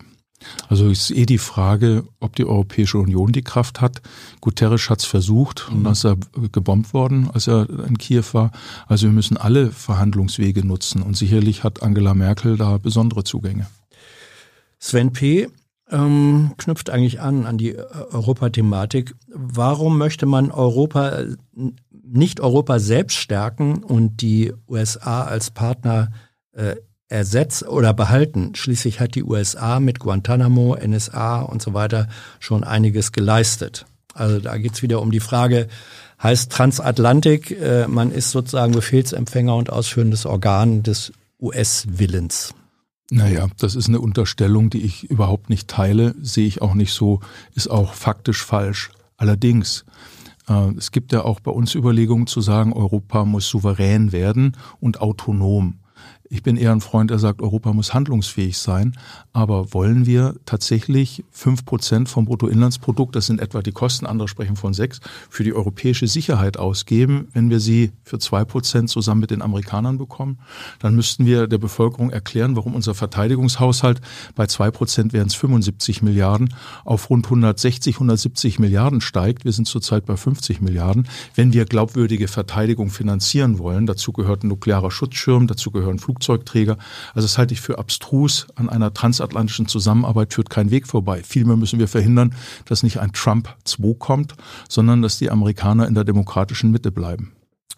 Katrin Castell, warum, ähm, ja, warum wird äh, die Energiepauschale besteuert? Also die 300 Euro, die dann ab Herbst wohl jeder äh, Einkommensteuerpflichtige erhalten soll. Weil es ein Einkommen ist. Ja, ist ein bisschen unglücklich, aber wenigstens berührt es die, die hohe Einkommen haben, mehr, weil sie dann mehr zurückzahlen müssen.